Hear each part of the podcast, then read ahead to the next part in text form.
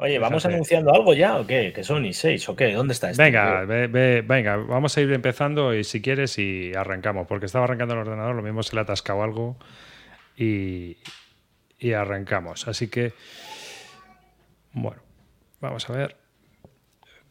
Bienvenidos a un nuevo programa de Bisbélica. Este es el episodio número 36.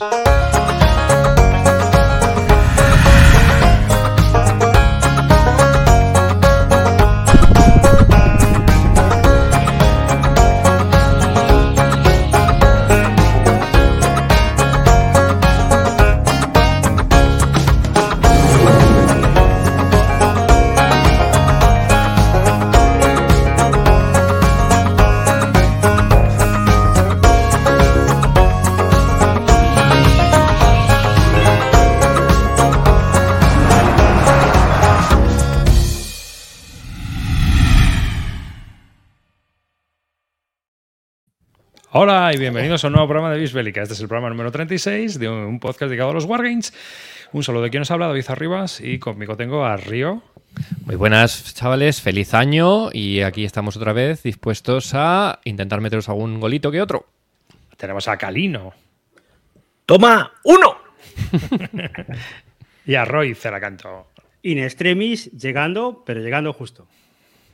Y nada, bueno, pues eh, abrimos con el campamento Barton. Cuéntanos, Calino, tú que estás, eres el alma mater de todo el proyecto. Joder, con el alma mater, que aquí estamos todos, tú. sí, bueno, pero tú eres el que empuja ahí, de, eres el coordinador. Sí, eso es cierto, vale. Venga, va, empiezo. Eh, bueno, hemos alcanzado una cifra espectacular solo con gente de la Army. Eh, quedan 71 plazas. 71 plazas quedan ahora mismo. Y es una locura, porque eh, se abrió a un grupo reducido de gente, no recuerdo, bueno, tú sabes mejor que yo las cifras, arriba, 140 personas. Unas 320 personas. ¿Ah, sí? Ah, vale, que eran muchas menos, vale. Bueno, pero pues alguna cosa puede estar duplicada, es decir, serían menos, pero que, bueno, unas 300 personas pon. Vale, vale, vale, vale. Pero bueno, un porcentaje enorme de gente ya se ha metido y en este mismo momento, ahora, pum, eh, tenemos en el chat amarillo y lo que va a hacer es abrirlo ya a todo el mundo. Se puede meter cualquier persona ya a intentar coger plaza. Vamos a, copar, las 200, aunque vamos a valorar incluso poder meter algo más. No, no tenemos todo. En principio son 200. Eh, la gente que vaya a recibir, que vaya a estar interesada en entrar ahora mismo, va a ir por eh, exhaustivo orden de entrada. El que vaya cogiendo plaza va a ser el primero que responda y el primero que ponga interés y quiere entrar en el campamento. Solo tenéis que responder al formulario que tenéis tanto en la página web, esos enlaces a la página web los vais a tener en el propio chat, en Twitter, en el Telegram del grupo, en todos los lados donde Bisbélica o Bislúdica tiene algo que ver. Eh, reinéis el formulario y ese formulario simplemente es para coger un hueco en el, en el campamento. No tendréis ahí la plaza asegurada, no sabéis en qué puesto habéis entrado dentro de las plazas que quedan disponibles. Simplemente nosotros, a medida que vayan entrando, se os hará, un, se hará una documentación y se sabrá quiénes son los que han cogido esa plaza y se os remitirá un correo electrónico donde se os dirá cómo tenéis que hacer, si habéis recogido, si habéis recibido esa plaza, os confirmaremos que la tenemos reservada a vuestro nombre y se os dará un plazo para pagar ese, esa, esa inscripción. Eh, ahí tenéis ya, Amarillo acaba de subir el formulario. Entonces, sí, lo he fijado al principio del chat, ¿vale? Para que la gente se apunte. Entonces, bueno, mm, no hay muchas plazas, ya lo que hay es, lo, que nos, lo que nos queda. Eh, esperábamos que para hoy hubiera muchas más, pero ya... A Carte le hemos cobrado 80 euros. Sí, Carte, Carte 80. Precio Carte. Por lo que come. Y la idea es esa, ¿vale? volvemos a decir, las plazas son para una convención que empieza un viernes, terminan un domingo, son del 12 al 14 de mayo, se van a celebrar en, Zaragoza, en el hotel que tenéis en la página web, eh, nos hemos hartado de dar información y de deciros cómo iba a ser, incluso de eh, algunos de, los eventos que vamos a hacer dentro de las propias jornadas. Eh, adelantamos ya que hoy hemos vuelto a hablar con el hotel, que el hotel nos confirma que no va a haber opción de reserva con descuento hasta 30 días antes del evento, pero hemos reservado ya 140 habitaciones que pueden ser individuales o dobles, a conveniencia de la gente que vaya a estar allí hospedada. Eh, no creemos que vaya a haber en ningún caso falta de, habitaciones porque el hotel es muy, muy grande. De hecho, nos daban opción a reservar más plazas pero de, habitación, pero nos parecía ya suficiente con 140 para 200 personas. Y poco más. Adelantamos que de toda la gente que ha ido pagando, mañana ya empezaremos a mandar las confirmaciones a todos ellos, ¿vale? Hemos hecho ya los puenteos de muchos de los que ya habéis hecho el abono, pero ha habido gente, concretamente creo que son 15 personas, que no han hecho ningún tipo de anotación a su nombre y apellidos. Por lo tanto, hay 15 personas que han hecho un ingreso y no sabemos a quién corresponde. También ellos recibirán un correo en el que se informará a aquellos que, no han pagado aún o que no, o que no sabemos quiénes son, que no tenemos la plaza confirmada porque no hemos recibido nada. Entonces, los que reciban un correo y hayan pagado, por favor, que nos hagáis, nos hacéis el favor de mandarnos un comprobante o lo que sea que nos haga eh, la labor más fácil, ¿vale? Y poco más. Eh, ¿Algo que aportar? ¿Algo que se os ocurra? ¿Algo que se me haya olvidado? Que ya llevamos otras 13 personas apuntadas. A ver, Sí, están cayendo, están cayendo rápido, sí. Porque tengo el formulario aquí abierto al lado y se va rellenando, macho.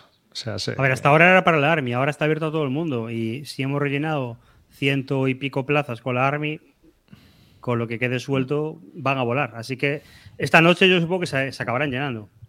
Tenemos gente de Argentina, mm, de, Ginebra, de Ginebra, eh, Canarios. canarios, eh, mallorquines. eh, Gallegos, que queda igual de madrileños. lejos.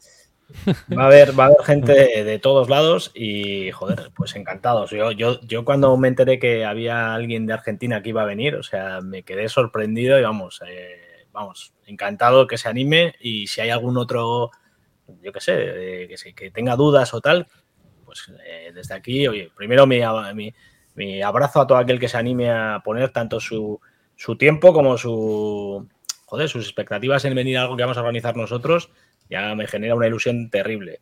Y bueno, pues encantado de que esto vaya adelante y que teníamos un poco de miedo que igual no cumplíamos y que las predicciones se han, se han visto totalmente eh, sobrepasadas. No sé en vuestro caso, pero yo por lo menos eh, me he quedado sorprendidísimo con la respuesta Bueno, de pues- todo el mundo. De momento ya tenemos más de 150 inscritos. Bueno, yo creo que eh, igual, eh, no sé, igual cerramos antes de terminar el programa. Fíjate. Igual es más fácil comprar un Stonewall Jackson Wave. Van a estar igual de cotizados. Tengo, que, tengo noticias de eso, que ayer intenté comentar en el, en el otro y no, me, y no fueron capaces de dejar. Luego, luego hablamos, ¿vale? Eso. Bueno, algu- alguna cosa que hemos comentado en el programa del lunes, eh, que vamos a volver a comentarlo aquí en el programa bueno. Eh, Pero rápido. el, solo que el, el, el otro tema- día nos enrollamos mucho. No, el tema, por ejemplo, de que eh, tenemos preparado también una, una aplicación para que la gente pueda montar partidas. Eso ha sido una persona de las que va a venir que, que va también, que ya ha hecho otras aplicaciones parecidas, es desarrollador y nos ha ofrecido la posibilidad. Y claro, hemos dicho que sí. Claro. Sí. Y sobre todo eso, le- yo siempre intento transmitir a la gente que aún, a lo mejor le dé un poco de palo porque no conoce a nadie personalmente, que no tal, que dice, joder, que voy a ir allí, no conozco a nadie, que no tengáis ningún miedo, que va a ser muy fácil encontrar gente para jugar, que el ambiente va a ser de puta madre, que os lo vais a pasar Sí, pirata. la idea es que ni ni nosotros juguemos entre nosotros. Es decir, que No. la idea es que nosotros vamos allí a estar con vosotros. O sea, que, Así que que eso no sea un impedimento, porque alguna vez lo, he- lo he visto en el chat diciendo, joder, es que no sé, me gustaría ir, pero no conozco a nadie. Bueno, pues nada, que, es, que eso no sea un impedimento. Que os apuntéis, que os animéis, que va a haber forma de organizar partidas, que aunque no conozcáis a nadie, vais a tener con quién jugar y con quién pasarlo bien. Podemos decir muy por encima lo que vamos a hacer más Wargamero en el campamento, porque va a haber una, una campaña de grandes campañas de la Guerra Civil. multijugador. Yo, yo quiero montar un multijugador de BCS y, Y- y- y estamos movi- moviendo también un multijugador de Fighting Wings. A ver y si am- hay... amarillo también del GIS. Y el GIS, sí. Ya me han confirmado dos eh, diseñadores, tanto Gradalle como David Gómez Reyoso, que van a llevar sus dos juegos para hacer ahí. Además, eh, ambos igual están ya para esas fechas ya disponibles y ambos quieren hacer eh, algo, algo co- con, sus juegos, no solo una partida y ya está. Algo, Claro, pues eso, eso pronto le cobramos la mesa, ¿no? Hombre, van a- va- eh, ninguno viene gratis, ¿eh? O sea, hasta esos han pagado. O sea que, sí, sí. Y bueno, luego aparte la gran partida que va a organizar Paco Gradalle, Va a que ser un creemos Matrix. que va a ser un bombazo, un Matrix con 40 personas y que, que va a ser una, una locura. Eh, ya os daremos más datos también, o ya os los dimos también, por no repetir, no sé si hace falta. ¿Creéis que hace falta también repetirlo No, aquí? no, no, no, no, no. Bueno, No, porque ya iremos hablando, incluso podemos hacer un programa especial, tío. Vale. ¿Sabes? vale. Y, ya y está, si no, vais al. Twitch del lunes y lo consultáis, que ahí Claro. hablamos todo. En el Bis Lúdica eh, arranca y hay media hora y en el Twitch que para la edición en vídeo y audio voy a acordar un poco. pero ahí está todo, toda la información. Y si no, se graba un programa y se sube en YouTube para que la gente lo, lo vea el día que, que lo tengamos ya. El que quiera que lo vea y el que no, que pase del tema. Y ya está. Y así no cargamos el programa con, con, datos. Que sepáis eso, que somos 200 personas, que nos lo vamos a pasar guay y que vamos a estar allí disfrutando. Ni más ni menos. Esos tres días. Eh, y bueno, pues nada, comienza ya este Bisbélica número 36. El otro día os comenté que NAC me había mandado el Holanda 44, pero que todavía no me había llegado. Pero ya lo tuve porque, bueno, pues eso, las fechas que eran, pues pero Reyes, esas movidas, ya sabéis. Entonces eh, me llegó el lunes siguiente, o el viernes, no sé, no me recuerdo. Y bueno, pues para que veáis, es una caja tipo coin, de Hostia, calidad gorda, igual. Sí, de verdad, muy gorda. O sea, para que veáis, eh, este es el tamaño del Holland antiguo, del Holland de GMT. Entonces, Sí, sí, era tamaño pequeño. Es que viene, Sí. viene con, ma- ma- con tablero montado y espera, tablero espera, de papel. espera, espera, espera, no, no, no, no, no, esto es divertidísimo. Viene tablero de papel que tiene una cosa cojonudísima. No está en dos piezas. Ah, lo han hecho en muy- una. Ah. Eso está muy bien, sí, sí. Porque sabéis que Market Garden es Sí, alargado. Es muy alargado, sí. Y, y tanto Ardenas como el Holland se publicaron en, en un mapa y un cacho de mierda. Sí, eso es. Y era, eh, o sea, el solapamiento era un puñetero infierno. Pues, tío, en uno, al loro, de cartón. También. O sea, que, que viene con tres. O sea, viene tres ¿Tres? mapas. Pero qué locura es esta. Bueno, así te puede hacer tres campañas el Market Garden. Y- el mapa montado en dos partes. No, así es de gordo, claro. ¿sabes? Entonces, claro, viene todo aquí. Este, claro, este sí que viene, puede venir en dos partes tranquilamente, porque no, no hay ningún problema. ¿Vale? Entonces, te vienen los dos mapitas que se montan, montados, el de cartón o el de papel, para gusto. Alucinante. Luego vienen también un montón de bolsas zip. Ya estoy haciendo un unboxing, pero para que veáis las calidades con respecto a lo que es el Holland normal.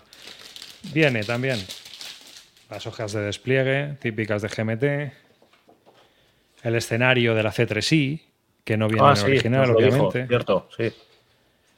¿eh? El, la orden, de- el, el orden de llegada alemán también. Y luego, bueno, pues las hojas de despliegue de los escenarios. Tanto el despliegue inicial, el despliegue de otros escenarios y las hojas de ayuda. ¿eh?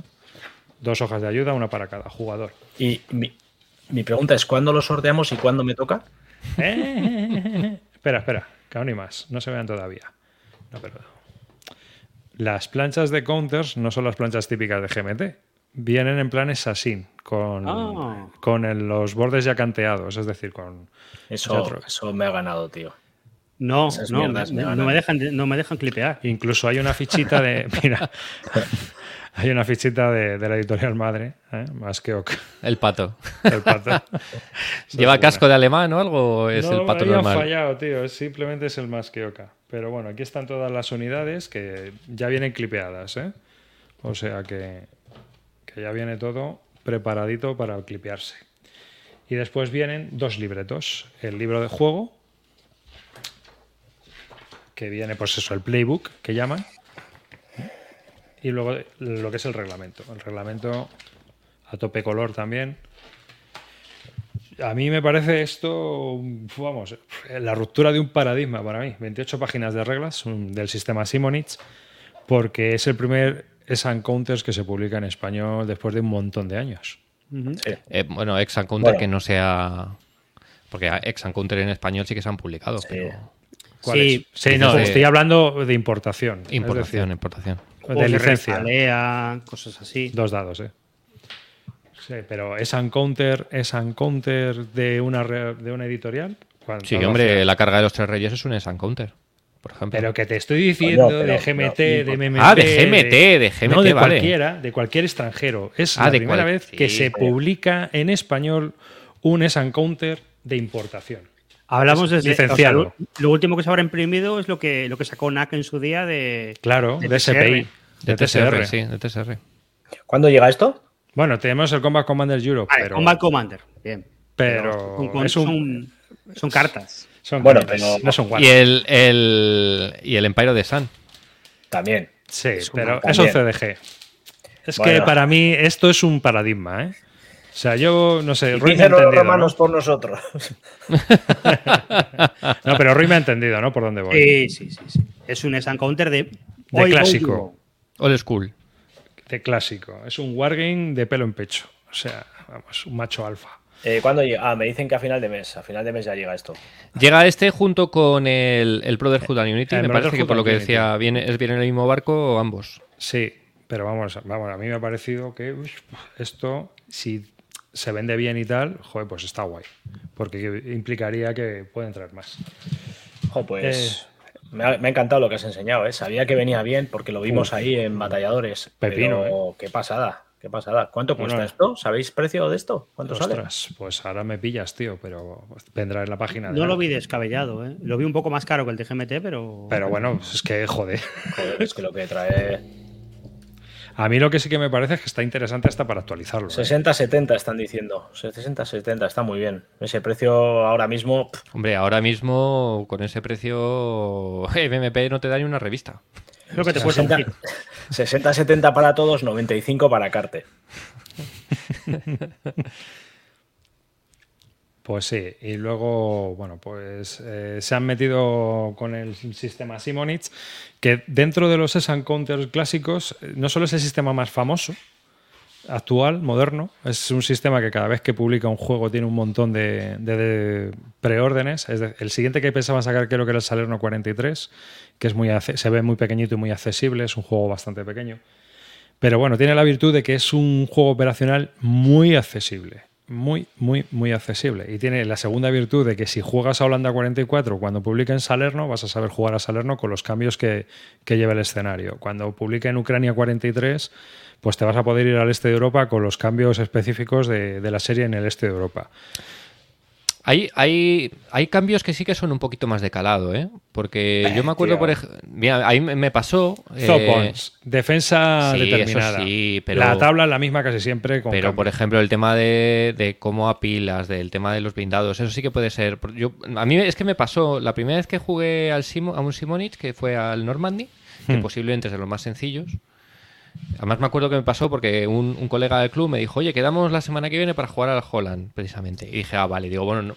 No, como me sé- estoy jugando al Normandy, me lo sé perfectamente, me lo miraré un poco allí por encima de las diferencias. Y cuando empezamos a jugar dije, hostia, espérate, que aquí hay más cosas. A ver, este es de los más raros. Das más Este es uno de este es- al Holland que del Normandy al Ucrania, por ejemplo. Pero Sí. Claro. Es que, a ver, Holanda tiene, tiene distintas historias que yo creo que también lo hacen más rejugable. Porque te permite, el tema de los paracaidistas, eh, cada partida sale de una manera. El tema de las unidades alemanas que despliegan al azar sale de otra. Entonces, los puentes, que no Los puentes. algunos pueden estar abiertos o cerrados. Todos Claro. los juegos tenían que traer paracaidistas, tío. Todos. Da igual la época. Todos. Paracaidistas siempre, siempre dan alegría. Los paracaidistas siempre dan alegría. Estoy de acuerdo contigo, tío. Todo con paracaidistas siempre es más divertido. Siempre.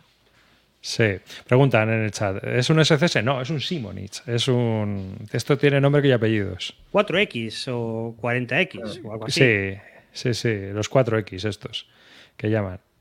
La serie mm, Campo de Batalla 4X, porque son de la Segunda Guerra Mundial. Hay bastantes y bueno, pues, pues si este se vende bien, yo creo que irán sacando más. Pero vamos, el- eh, tiene varias cosas interesantes. Lo que pasa es que los del frente del oeste, de, de después de la invasión de Normandía, son bastante más durillos habitualmente. El de las Ardenas es más durillo y este también es más durillo por el tema de, de que tiene muchas unidades distintas, los puentes, el tema de los paracas, el suministro es distinto para los paracas que para las unidades normales. Claro. A también mí lo los que más me gustan en de esta Normandía. serie- ¿Cómo? ¿eh? Que eso también lo tienes en Normandía. Sí. Sí, pero, Pero Normandía es más sencillo, ¿eh? Es más sencillo. Las reglas de Normandía son más sencillas. A mí los que más me gustan de esta serie son los dos de- del frente de, Del del este. frente ruso. O sea, Stalingrad y Ucrania me parece que está guay porque creo que el sistema se presta a, a lo que ocurre en esos frentes, que es avance, retroceso, bolsas, historia, rendiciones, mucho más que, que lo que ocurre en el oeste, que es más, más complicado. Pero bueno, Más táctico, más gran táctico es el oeste. Pero bueno, Mira, Holanda está muy bien ¿eh? y, y- y se ha llevado un montón de premios en los últimos años. Pregunta por aquí que si es operacional. Sí, es un Sí, es sistema. operacional. Es operacional. Aunque es Pues verdad que no toda, no toda la serie es la misma escala. Puede variar un poquito la escala en Está cuanto a pequeña. tamaño. Y, y están hablando también del África que va a sacar Simonich, pero eh, África no es Zokbon. No, va a hacer cambios. en el- Entonces, posiblemente sea el más raro de todos. Tiene que hacer cambios. ¿eh? Yo no le veo sentido hacer Zokbones en África. Claro, es que con tanta arena. Con Sí, tanta que- arena y que hay una carretera por la que puedes pasar y el resto más o menos libre, no tiene sentido que haya Zokbones, porque no puedes cubrir esa dist- la misma distancia que hay entre un hexágono y otro en, en Ucrania, no es la misma que la que hay en medio del desierto. No, Sí, no es lo mismo. sí, sí. Bueno, Espera, espera, que te iba a poner. Si me deja, no me carga la BGG. No lo vais a creer. yo de, esta, de esta drama. serie solo he jugado el, el de Normandía y estoy un poco en lo que dice Delars. eh, dos partidas. Una por cada bando, no le... Yo lo he jugado más veces y es que depende de cómo se dé la partida, porque por ejemplo en Normandy ese es muy dependiente de cómo se dé el, el- el tiempo meteorológico. Si juegas con A mí no tiempo aleatorio, Normandy. A mí no me ha desagrado, pero tampoco me ha roto... Quiero decir, yo, yo de los últimos años he jugado al Normandy y al Stalingrad. Y el Normandy lo que no me gustó.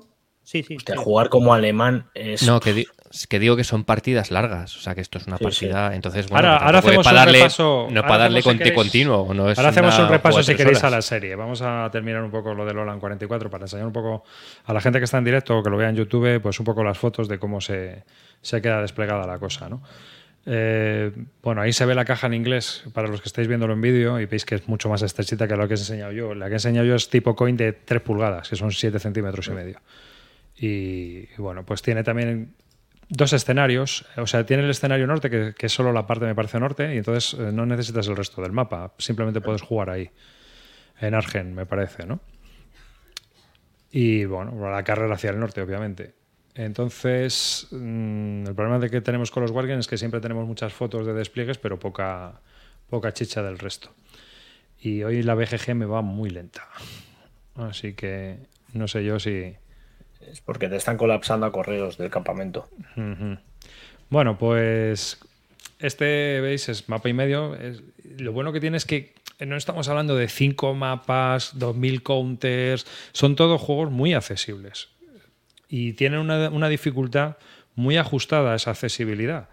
Eh, en eso están muy bien hechos. ¿eh? Yo creo que eso es uno de los grandes triunfos de Simonich, que ha conseguido aunar dificultad y escala en una media que, que está muy muy bien, que te permite desplegar el juego, jugarlo en un tiempo, porque los escenarios se pueden jugar perfectamente.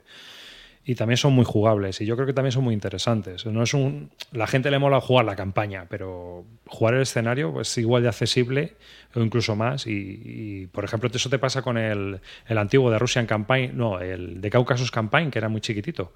Y también tenía un par de escenarios y era muy interesante. Era más, era más interesante jugar el escenario que jugar la campaña, porque la campaña ya sabías cómo iba a acabar. Pero el escenario, pues como que te quedabas ahí un poco siempre de decir, joder, pues podía haber llegado, no podía haber llegado. Es más carrera. Sí. Ot- Otra cosa que tiene buena Loland es que, en referencia a otros juegos en los que uno ataca al otro defiende, aquí los dos atacan y los dos defienden, porque al norte están los paracas y defienden al aliado y ataca al alemán, y al sur está llegando a la columna de blindados, ataca el aliado y defiende el alemán. Entonces, eso da para que los dos estén divirtiéndose y haciendo cosas. No hay uno que es más estático, que es lo que me pasa a mí en el, en el, en el Normandy, que jugar de alemán es un poco, bueno, pues en fin, defiendo. Sí, sí, sí. Pero, pero aquí Es este es más movido la cosa. Bueno, pues hay 12 juegos de la serie. Eh, venga, vamos a hacer un poco de repaso y así vemos también los que hemos jugado nosotros. No, 12 no hay, no hay Hay, tantos. bueno, hay 12 títulos, mm, porque están los escenarios también puestos. Eh, Ucrania 43, que fue el primero que salió de la serie y que incluso ya ha tenido una segunda edición y que están hablando de que va a haber una tercera con cambios en las reglas, más para hacerlo a, las nuevas ideas que va desarrollando. No sé muy, bien si qué es lo que va a cambiar, pero sí que dicen que van a cambiar cosas con respecto a, la segunda edición que se publicó, que ya estaba bastante bien, ¿eh? Sí, la primera era muy, muy primigenia, pero la segunda, que es la que tenía yo, estaba bien. De hecho, de la primera a la segunda tenía un mogollón de cambios. Y, está, y estaba guay el, el juego. Y lo que yo digo, este sistema se presta mucho al frente ruso. Entonces estaba, estaba muy bien. Yo creo que es de los que estaba mejor. Más que Ardenas, más que otros. Luego tenemos Ardenas 44, la batalla de las Ardenas, el de batalla de los de Bulls, que, Que, to- la verdad es que que, toca, toca una campaña que es muy desconocida, por lo Sí, cual siempre es viene la campaña más desconocida de la Segunda Guerra Mundial en Wargames. Pero bueno, está bien que Simonis le, le dedique un juego, un título. También va por la tercera edición este juego, con pocos cambios esta vez. Y realmente, pues no, pues aquí el sistema entra a una escala un poco más pequeña. Es, es muy importante el tema de los cruces de carretera, también las voladoras de puentes y bueno, los sectores que los alemanes pueden mover. Es uno de los grandes juegos de las Arenas 44 para muchos aficionados. El caso es que también está ahí. Luego sacó de Caucasus Campaign, que es la parte de la toma del Cáucaso, en el 2009, que es un juego muy pequeño, pero que está chulo, está muy entretenido para echarle unas cuantas partidas. A mí me parece muy divertido este juego, ¿eh? Me parece que es poco rejugable. Eso pero, es. que- pero, pero para comprártelo y echarte dos, tres partidas, me Y parece que cinco está seis. Yo le he hecho seis partidas y me parece que tiene. Porque es tiene pequeñito, es contenido, es una campaña rara, hay movilidad, está, está bien, está bien. Luego sacó Normandy 44, que es otra de las campañas que nunca se han sacado en juegos de mesa. Y claro, eh, el problema aquí es que el alemán está simplemente a juntar 10 factores para defenderse con el máximo posible permitido con, con el ratio máximo de defensa. Entonces, eh, no hay mucho divertimento. No es. Tienes que ir a, a romper, martilleando como aliado, utilizando los, los asaltos de aviones. O sea, todo el apoyo aéreo que necesitas y también, por supuesto, toda la, la fuerza naval que tienes a tu disposición. Dime, Cali. No te quiero cortar, ¿eh? pero vamos a hacer sorteo hoy para que no se nos pase. Ah, sí, dilo, tío. Eh, coméntalo tú, Río, que tienes tú los juegos, tío. Espera, luego cuando terminemos de hablar de esto, lo Joder, pero para que la gente lo sepa, más que nada. sí, sí, bueno. sí. Hace un inciso, coméntalo. Vale. Pues eh, la gente de HQ ah, nos ha dado eh, dos copias de Asalto a Madrid para sortear. Eh, para nada, para que, para que os apuntéis. Eh, es un juego de la, de la Guerra Civil Española que habla del intento de toma del bando, eh, no voy a decir nacional porque luego nos pueden echar la bronca, del bando insurgente. Rebelde, insurgente, bando rebelde nacional, rebelde, insurgente. dilo todo y ya está. De dos bandos. Fascista, facha, otro. franquista. Sigue, no Hay que sé, tener cuidado. falangista. Vale, así que nada, eh, os sortaremos las dos copias. Y luego tenemos, pero no sé si lo para ahora o para, para el siguiente. No sé si queréis también que le demos. Yo no, pero yo, yo lo que haría sería ahora un asalto a Madrid y otro día otro salto a Madrid, y así. A la, Porque porque, tenemos, tenemos otro para sortear. Pero hablamos. Adelántalo, enséñalo. Vale, sí, tenemos también un juego de N, Las Guerras Napoleónicas, que es un juego en solitario de Ben Madison, también de la editorial HQ, que también nos ha cedido para sortear. Y son los tres que tenemos que nos han amablemente cedido para que. Y los para vamos a ir sorteando durante Sí. estos próximos programas. Sorteamos hoy uno. El próximo día a ver si podemos también darle un poquito al asalto a Madrid y, y hablamos de él. Sí, porque yo todavía no he tenido ocasión de Yo probarlo, igual. ni el de Napoleón, y, y me gustaría hacerlo Por antes eso, para por que eso. habláramos de ello. Hoy sorteamos uno y el próximo día sorteamos otro hablando de cada uno de los juegos, si te parece. Vale. ¿Vale? Bueno, lo sortearemos como a las 11, ya sabéis, como siempre, más o menos a esa hora, esa hora típica que, de los sorteos de aquí, de, de Bisbélica. Bueno, Normandy 44, pues eso, que es el más estático quizás, el que más cuesta romper, es un poco más rollo. Y luego sacaron Francia, Francia 40, que a mí me parece muy divertido. A mucha gente no le gusta, pero a mí me parece muy divertido porque, claro, a mucha gente no le gusta porque el francés no es que pueda hacer mucho, ¿no? Le, le pegan una ruptura, tiene unos problemas de, de doctrina, no se puede mover como quiere, entonces, pero yo creo que el juego está, es bastante divertido, por lo menos, y, al igual que de Caucasus Campaign, para unas cuantas partidas. Yo tengo tu copia, pero todavía no la he jugado. No lo has jugado, es muy divertido. Te lo aconsejo, ¿eh? O sea, yo creo que es uno de los juegos más, más divertidillos que hay de este sistema. Porque la ruptura de sedán y todo esto, cómo se produce, y la carrera, el alemán tiene que correr mucho. Entonces tiene que coger la autovía hacia, hacia hacia el río Aisne y hacia. ¿Cómo se llama la, la parte de allá de Francia? Ay, eh, la ciudad está famosa. Eh, bueno, ahora lo digo. El caso es que tiene que ir corriendo. Y si llega ahí es como cuando consigue los puntos. Pero claro, es que tienes X turnos para llegar. Por lo tanto, el francés lo único que tiene que intentar es frenarte para que no ganes. No es nada fácil para el alemán, aunque esté machacando al francés, conseguir las condiciones de victoria. Y luego ya sacó eh, uno de sus grandes bestias, que es Stalingrad 42, porque tiene tres mapas, aunque se puede jugar cada por mapa. ¿No? Y tú este lo has jugado, ¿no? Eh? Sí, lo he jugado bastante. Tiene tres, tres escenarios. Uno que es la ruptura del principio y otro que es la bolsa de Stalingrado y cómo los, los rusos retoman. Yo jugué ese escenario, este, y luego tiene un tercer escenario que es muy interesante porque es la campaña en el Cáucaso. Y lo que ha hecho es coger el juego de The Caucasus Campaign y retomarlo y hacerlo de otra manera. Y fusionarlo a la vez con el Stalingrad. Y la verdad es que ese escenario funciona muy bien. A mí lo que me gusta del Cáucaso es que aparte de que el sistema va bien para ese terreno, es el hecho de que los tres escenarios se pueden jugar solos y son muy interesantes. Eh, o sea, yo los otros juegos no los he probado para jugar las campañas solas, pero este, realmente los escenarios están muy bien, ¿eh? El Sí, Cáucaso sí. se puede jugar, la ruptura se puede jugar y la bolsa también. Y si juntas los tres y tienes un club, mete los tres mapas y tal. Entonces es un, Y haces la campaña, ¿no? es un monster que lo puedes partir en trozos y cada trozo es divertido de por sí. Sí, que es lo que os digo, los escenarios están muy bien integrados en el juego. Yo creo que los escenarios los tiene muy, muy, muy bien clavados. Oye, Roy, ¿te pillaste la expansión? Sí, la tengo ahí, sin jugar, pero la tengo. ¿Y qué es, qué es lo que trae la expansión? La expansión trae un escenario a posteriori que es para jugar ya la, la marcha atrás. Cuando después de la bolsa, lo que viene después. ¿Pero viene con un mapa distinto? o No, no, no, no, juegas Son con el unidades, juego, ¿no? Pero viene una, una plancha de counters para, para que metas más unidades italianas y más historias y más tal. Vale, vale. En la Victory Loss. Sí, es eso. Yo creo, lo estaban comentando antes, yo creo que el Ucrania lo que va a hacer es de alguna manera rehacerlo para fusionarlo con el Stalingrad. No fusionarlo, sino que Sí, que pueda sea co- co- continuación. Estandarizarlo. Después de- estandarizarlo para que si luego quieres sacar un escenario que sea más adelante del que puedas unir el mapa de Ucrania con el Stalingrad y jugar escenarios posteriores a, a todo esto o anteriores y que, y que tengas como una gran campaña con los dos juegos. Yo creo que va a ir por ahí los tiros. Pero también tendrías que hacer la vuelta, es decir, eh, Sí. Stalingrad 42 y luego la vuelta hacia atrás hasta Ucrania 43. Claro, es que luego el tío Faltan se esos coger, escenarios. se saca un modulillo de Ucrania 42 y, y- y haces la ida, la vuelta y lo que tú quieras. Por eso yo creo que lo que quiere hacer es estandarizar los dos mapas para poder hacer campañas. Con esto. Y luego ahora ha sacado el primero de una serie de tres juegos, según dijo él, no sé en qué quedará la cosa luego, que es Salerno 43. Su idea es hacer Salerno 43, después la parte de Monte Cassino y después la parte ya de, de más al norte.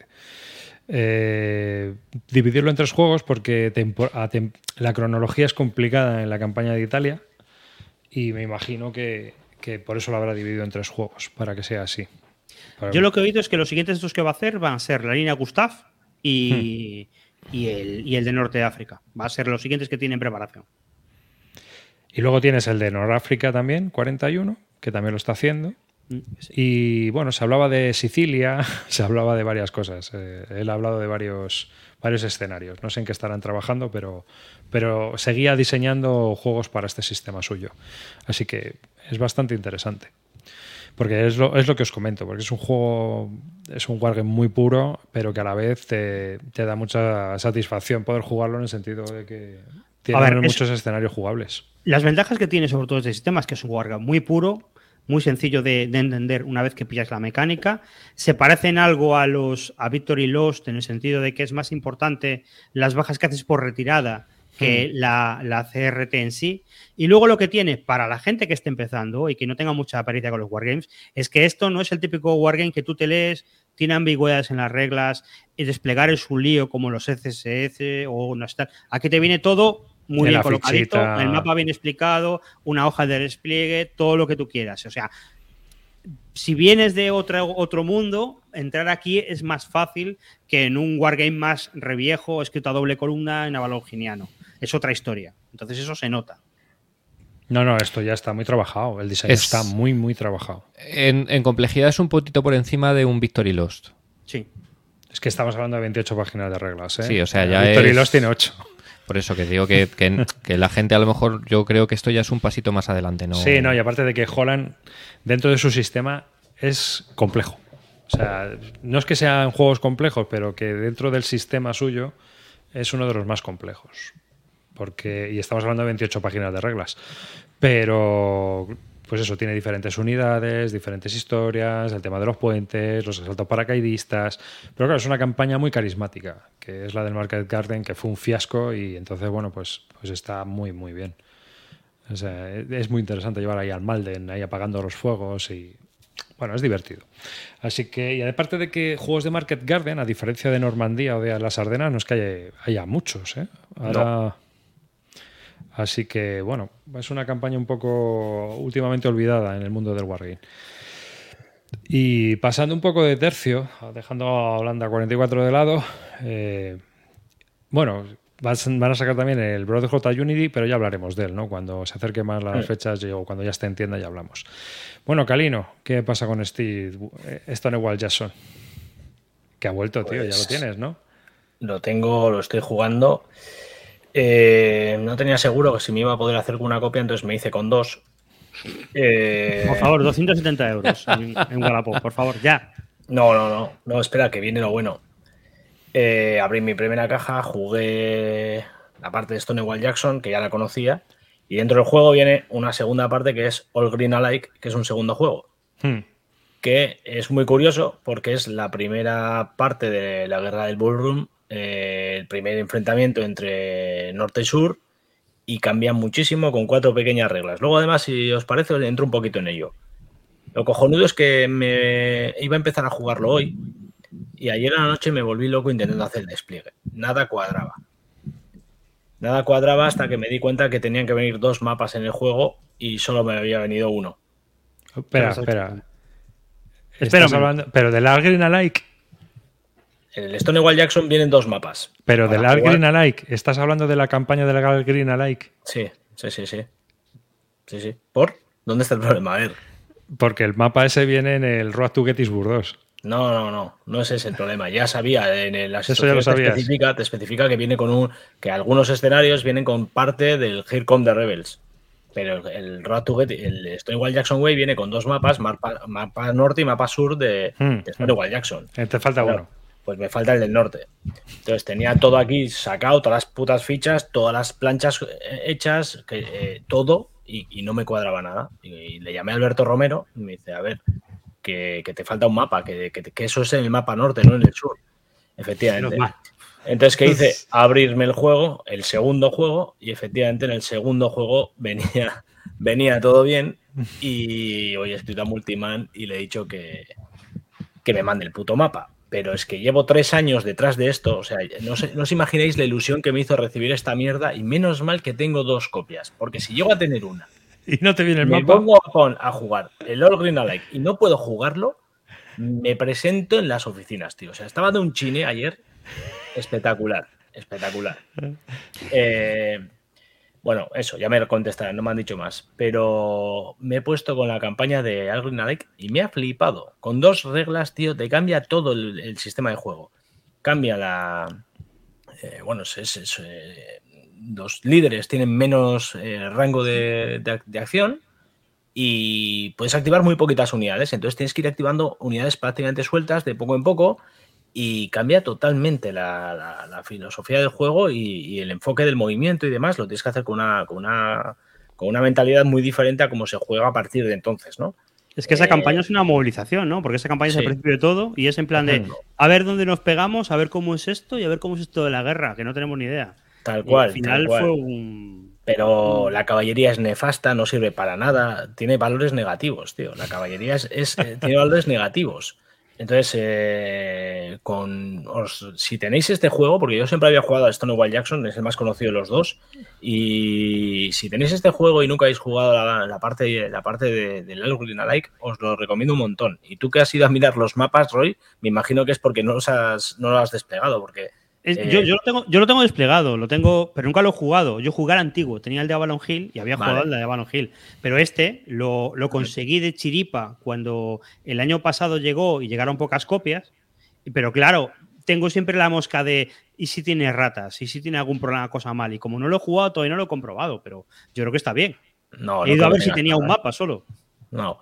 Eh, bueno, yo qué sé, eh, ya me pasó eh, con el Road to Gettysburg, me vino sin, sin, los counters en su día, cuando empecé con, la, con, hacerme con los juegos. Pero bueno, también en el momento en que escribes a Multiman, es verdad que son muy efectivos y, lo tienes al instante. ¿eh? Pero el rebote que me pegué ayer, en serio, tío, o sea, chinadísimo, chinadísimo. para que luego fuese al mambo y no me hiciese caso ni, ni Dios. Estaba ayer eh, calentito, me fui a la cama. Pero bueno. A, a ver, espera, que están, están comentando en el chat el tema de los escenarios. A ver, hay un escenario corto de 11 turnos, ¿vale? Luego tienes el escenario de campaña que son 20 turnos. Luego el escenario norte, que es solo la parte del norte. Y luego tienes el, eh, que debe ser el de la C3i, quizás, no sé, no me acuerdo. Pero bueno, que hay tres escenarios, ¿vale? Para que lo tengáis en cuenta. Ah. Porque estaban comentando que qué escenarios tenían y demás y que cómo era. Y yo sé que tenía un escenario corto.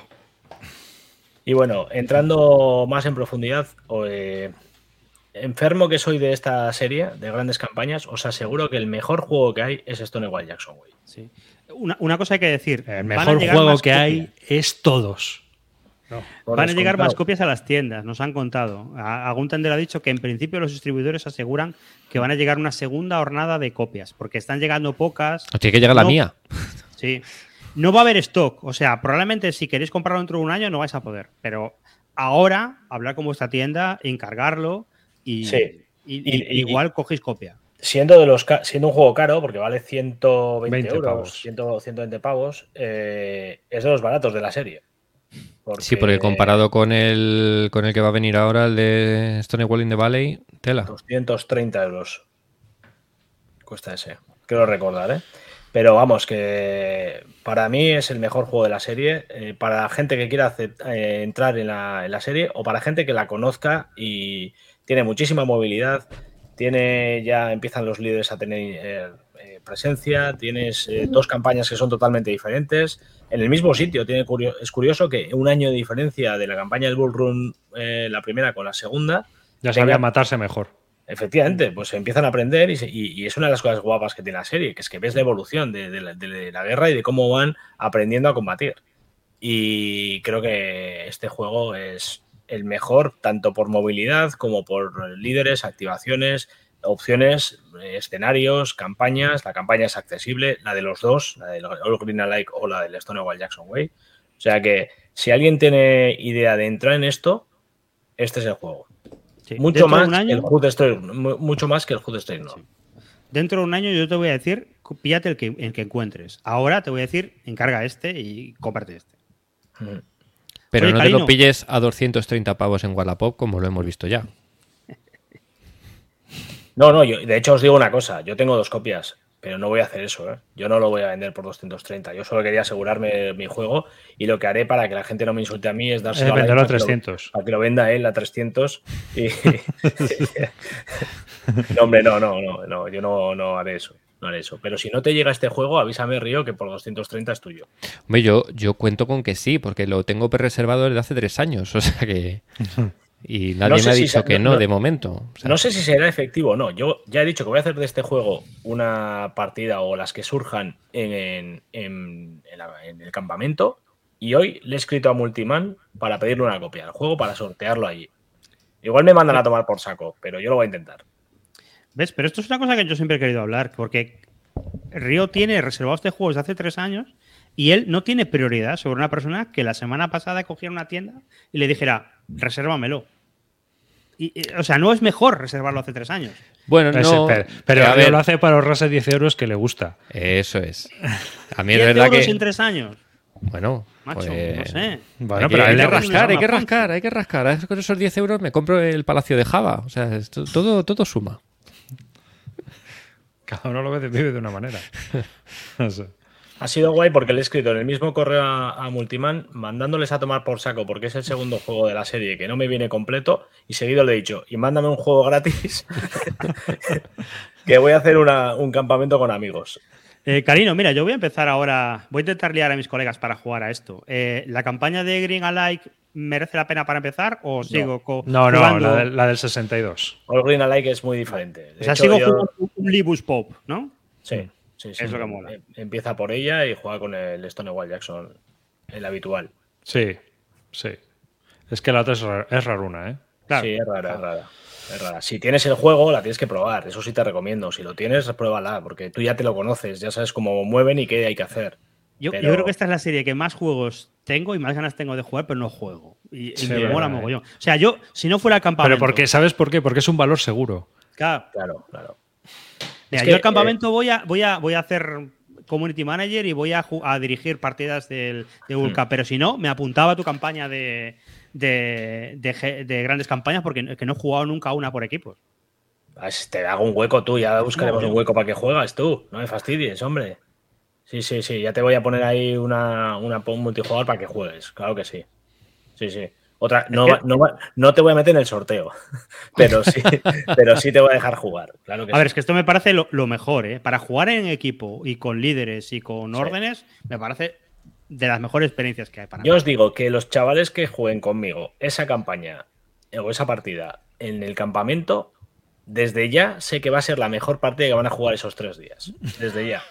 O sea, si tenéis hueco, voy a hacer todas las que surjan, ¿eh? Insisto, va a haber gente que me va a echar un cable, ya lo he hablado. Va a estar Alberto, va a estar George, otro amigo de Bilbao que también controla mucho la serie. Va a haber una serie de gente que controla el juego y me va a ayudar. Si queréis estar 20 jugándolo, habrá partidas para 20 personas. Pero os recomiendo, vamos, os va a cambiar la vida. Vais a vender la ludoteca y vais a comprar este juego, sea valga 300, 500 o 1000. Punto. No hay mejor cosa que esto. Ya está. Dicho esto, a otra cosa. Que sepáis que todo esto Calino lo hace para subir el hype y vender su segunda copia a 400 Que pavos. no, joder, que no. Pero si ahora no puedo venderlo, si lo tengo incompleto. No puedo vender nada. Luego GMT también ya ha mandado el correo de que eh, cobraba hoy el de Russian Campaign quinta edición. Eh, y también Banis de, Snakes, que es sobre el cristianismo en Irlanda, eh, la expansión del cristianismo en Irlanda en solitario. Yo tengo que ver eso, ¿eh? Tengo, Yo es mi- tengo ese es mi curiosidad. rollo. Lo que pasa es que este tipo de juego ya sabes que es mejor esperarse a ver qué dicen. Sí, que- es mejor esperarse, pero es del McPartland, es del tío del Comics of Paradise. Sí. Y, y yo digo, bueno, para Club del Ahorro y probarlo y tal. El otro día intentaba sondear a gente para jugar en el Club del Ahorro al, al Border Rivers, al que va a sacar Ed Beach de, de raptar ovejas. Hmm. Y es que son juegos para probar antes de comprarte, pero me parecen muy curiosos. Sí, pero vamos, este a ver qué tal que ha hecho. Yo tengo una curiosidad morbosa con este de, de San Patricio en, la, en Irlanda y, y cómo es la expansión del cristianismo y tal. Pues, pues es una parte de la historia que es bastante interesante. ¿eh? Tiene solitario, ¿eh? Esto creo que tiene, es muy solitary friendly este juego. Es que creo que es en solitario, ¿no? Ah, no, de que seis puedes jugadores. jugar dos, ¿no? Uno a seis jugadores. Amigo, amigo. Uno lleva las serpientes. Claro, claro. Ostras, tú. Esto puede ser interesante también.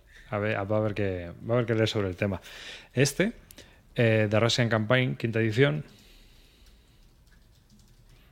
que viene con dos mapas mm, de Luz Edition. Esto va a ser una edición de lujo, pero lo único que habrá que ver cuántas ratas trae. Porque los- lo hacen los colegas de Consim Press que ahora están en Compass. Así que Mira, a ver qué pero nos encontramos. Te, digo una cosa. eh, el, el de Compass salió hace unos meses y yo no veo muchas fotos de gente jugándolo. Ni Se jugó al, prin- al principio, al principio sí que lo vi yo jugar Sí, bastante. pero no, no ha quedado run Es, run, ¿no? es un juego de coleccionista ya, ¿no? A estas alturas de la historia. Os lo- ¿Quién os lo pi- ¿Tú te lo pillaste, no, Arribas? Sí, yo lo tengo, pero uf, tengo una cola de cosas para sacar este año. No, porque que- me parece, me parece interesante alguien que se haya pillado los dos y que los compare. Porque, Claro, es claro. Sí, sí, mi idea es comparar los dos, ¿eh? Mm. Es- Mi idea es comparar los dos. Y bueno, este Alberto dice, yo para Wargames escucho bislúdica. Ay, Mira, y una cosa más. No venía en la newsletter de GMT, pero el otro día me llegó un aviso de que GMT va a reeditar las, las, las expansiones del Command and Colors Napoleonic Sí. y que ha decidido agruparlas por tema de costes. Porque como la madera está subiendo de precio para donde la pillan ellos en China, que no les es viable seguir sacando las expansiones de, de una en una y que han decidido agruparlas en, en tres. O sea, las siete que había o algo así. Ahora van a agruparlas en tres, van a reducir los, los bloques redundantes y, y sacarlas todas juntas. La Me ha, leche. me ha parecido curioso. Serán cajotes, ¿no? Porque cada- en cada. Yo no, no, no sé las expansiones, pero desde luego en el Ancients, que es el último que. Bueno, el único que tengo yo, ahí viene madera para, reploba- para repoblar el Amazonas. Claro, pero O la idea es que yo creo que ahora lo que van a hacer es hacerlo de alguna manera que, que haya menos bloques. O sea, que, que- que lo que venía en tres expansiones antes, pues ahora se reduzca, reduzcan cosas redundantes y quede, quede más, más contenido en precio y en, y en O producción sea, para que ellos. a- admiten que vendían marketing. Porque tú me dirás. Bueno, Lo entiendo único que, a lo mejor el precio. Claro, el precio ahora será más caro. Entonces, Sí, a lo mejor meterte son 150 pavos y a lo mejor antes te podías meter y comprarte una expansión por 50. Ahora te obligan un poco a pasar por, por el aro de pillártelo todo. Chavales, la empresa que nos lleva el control de ingresos en el campamento, es decir, amarillo, me informa que solo quedan 25 plazas. 26, en realidad. Tú eres, un experto, eres experto en FOMO, te vamos a poner aquí debajo. No sé yo, yo lo suelto, me acaba de decir amarillo. Oye, pues mira, lo soltamos. Bueno, pues nada, ya está de camino de Russian Campaign, así que en un mes o dos, en dos meses en tiendas más o menos tres, y en, ver- en- en un mes y pico estará en, en casa los que hayan hecho el preorden. Eh, respecto a juegos que han anunciado, que habían comentado de GMT, yo tengo una cosa para Río. No sé, esto es poco. Pero yo creo que vamos a hacer primero el sorteo, si os parece. Dale. ¿Vale? Entonces, ostras, lo que a mí me gustaría saber qué ponemos para. Bando nacional. Ahora, ahora, ahora lo pongo. HQ. Ahora lo pongo. HQ. HQ está bien. No, no, no pongas eso todavía. No, hay que poner algo más porque si no. Faleshim Yaga. Solo lo gana Roy. Ay, Dios mío, no me he cogido esto. Aquí. Bueno, lo que voy a hacer, yo lo siento por aquellos, pero a partir de ahora ya. Si sorteamos el N, avísame que entro yo. ¿eh? Bueno, bueno, bueno. Lo tengo que abrir, porque no. Fíjate, es el segundo juego de mi colección que tengo sin abrir. El Combat 2 y este. Que va a seguir cerrado. No, no, no, no. Ya llega ya el Combat 1. Ostras, eh, sí, llega el ahí- mes que viene. Ahí Llega si quieres que te echo un cable, ¿eh? Cuando quieras jugarlo me dices y lo jugamos un día los dos por Basal y te enseño. Muy bien. Bueno, pues viene, todos aquellos que Combat 1. quieran un juego de folio, tamaño folio, como es Asalto a Madrid, un jueguecito que ya está pro- testeado porque salió en la revista eh, Battles Magazine. Battles Magazine hace ya tiempo y fue bastante famosillo, se agotó y todo. El juego funcionó bastante bien. Así que todos los que quieran un juego, lo que tenéis que escribir es, a ver si lo pongo, HQ Madrid. Ahí lo tenéis. El que quiera una copia, que participe y que la dé. Así que. Y bueno, Oye, pues- estas cosas son. son em, joder, es que me sale el nombre. ¿Son case sensitive? O sea, ¿tienes que ponerlo en mayúsculas igual o te lo No lo he probado. No, no lo sé. No lo sé. Prueba. Bueno, por si, por si acaso, escribirlo igual que lo veis. Yo voy a escribirlo mal, venga.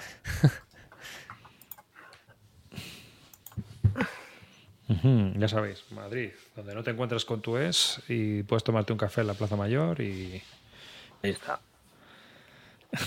te van a A apuntar. relaxing cup of café con leche. Eso es. Si me toca lo sorteamos, ¿eh? que yo me lo compré. ¿eh? Si te toca, lo sorteamos otra vez, ¿no? Le damos Eso otra es. vez a, a la Claro, maniola. claro. No, yo también me lo pillé, ¿eh? Lo tengo ahí. Tengo que hacer un unboxing, tío, de estos. Bueno, el unboxing lo podemos hacer ahora porque es una bolsa así. Bueno, Bueno, se refiere tengo- un vídeo de short. De, De esos shorts que mío- hacemos eso ahí. es. de un Tengo el mío ahí también.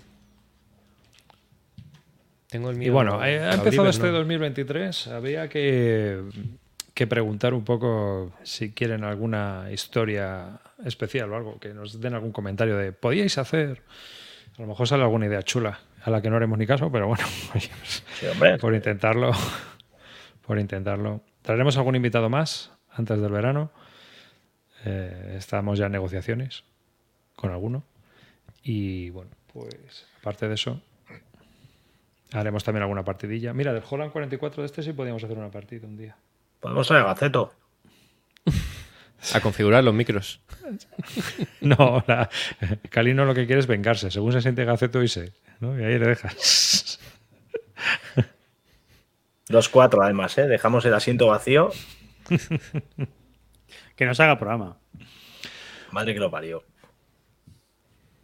Bueno, pues venga, chavales, yo creo que ya está casi. Le vamos a dar un minutillo más de permuta, que llevamos, llevamos unos cuantos, un poco más. Y, y nada. Pero sí, ¿os apuntáis a una partida en base a la Holanda 44? Cuando controlemos un poco las reglas. Yo sí, yo sí, Sí. sí. A ver si una partida de esas tutorial.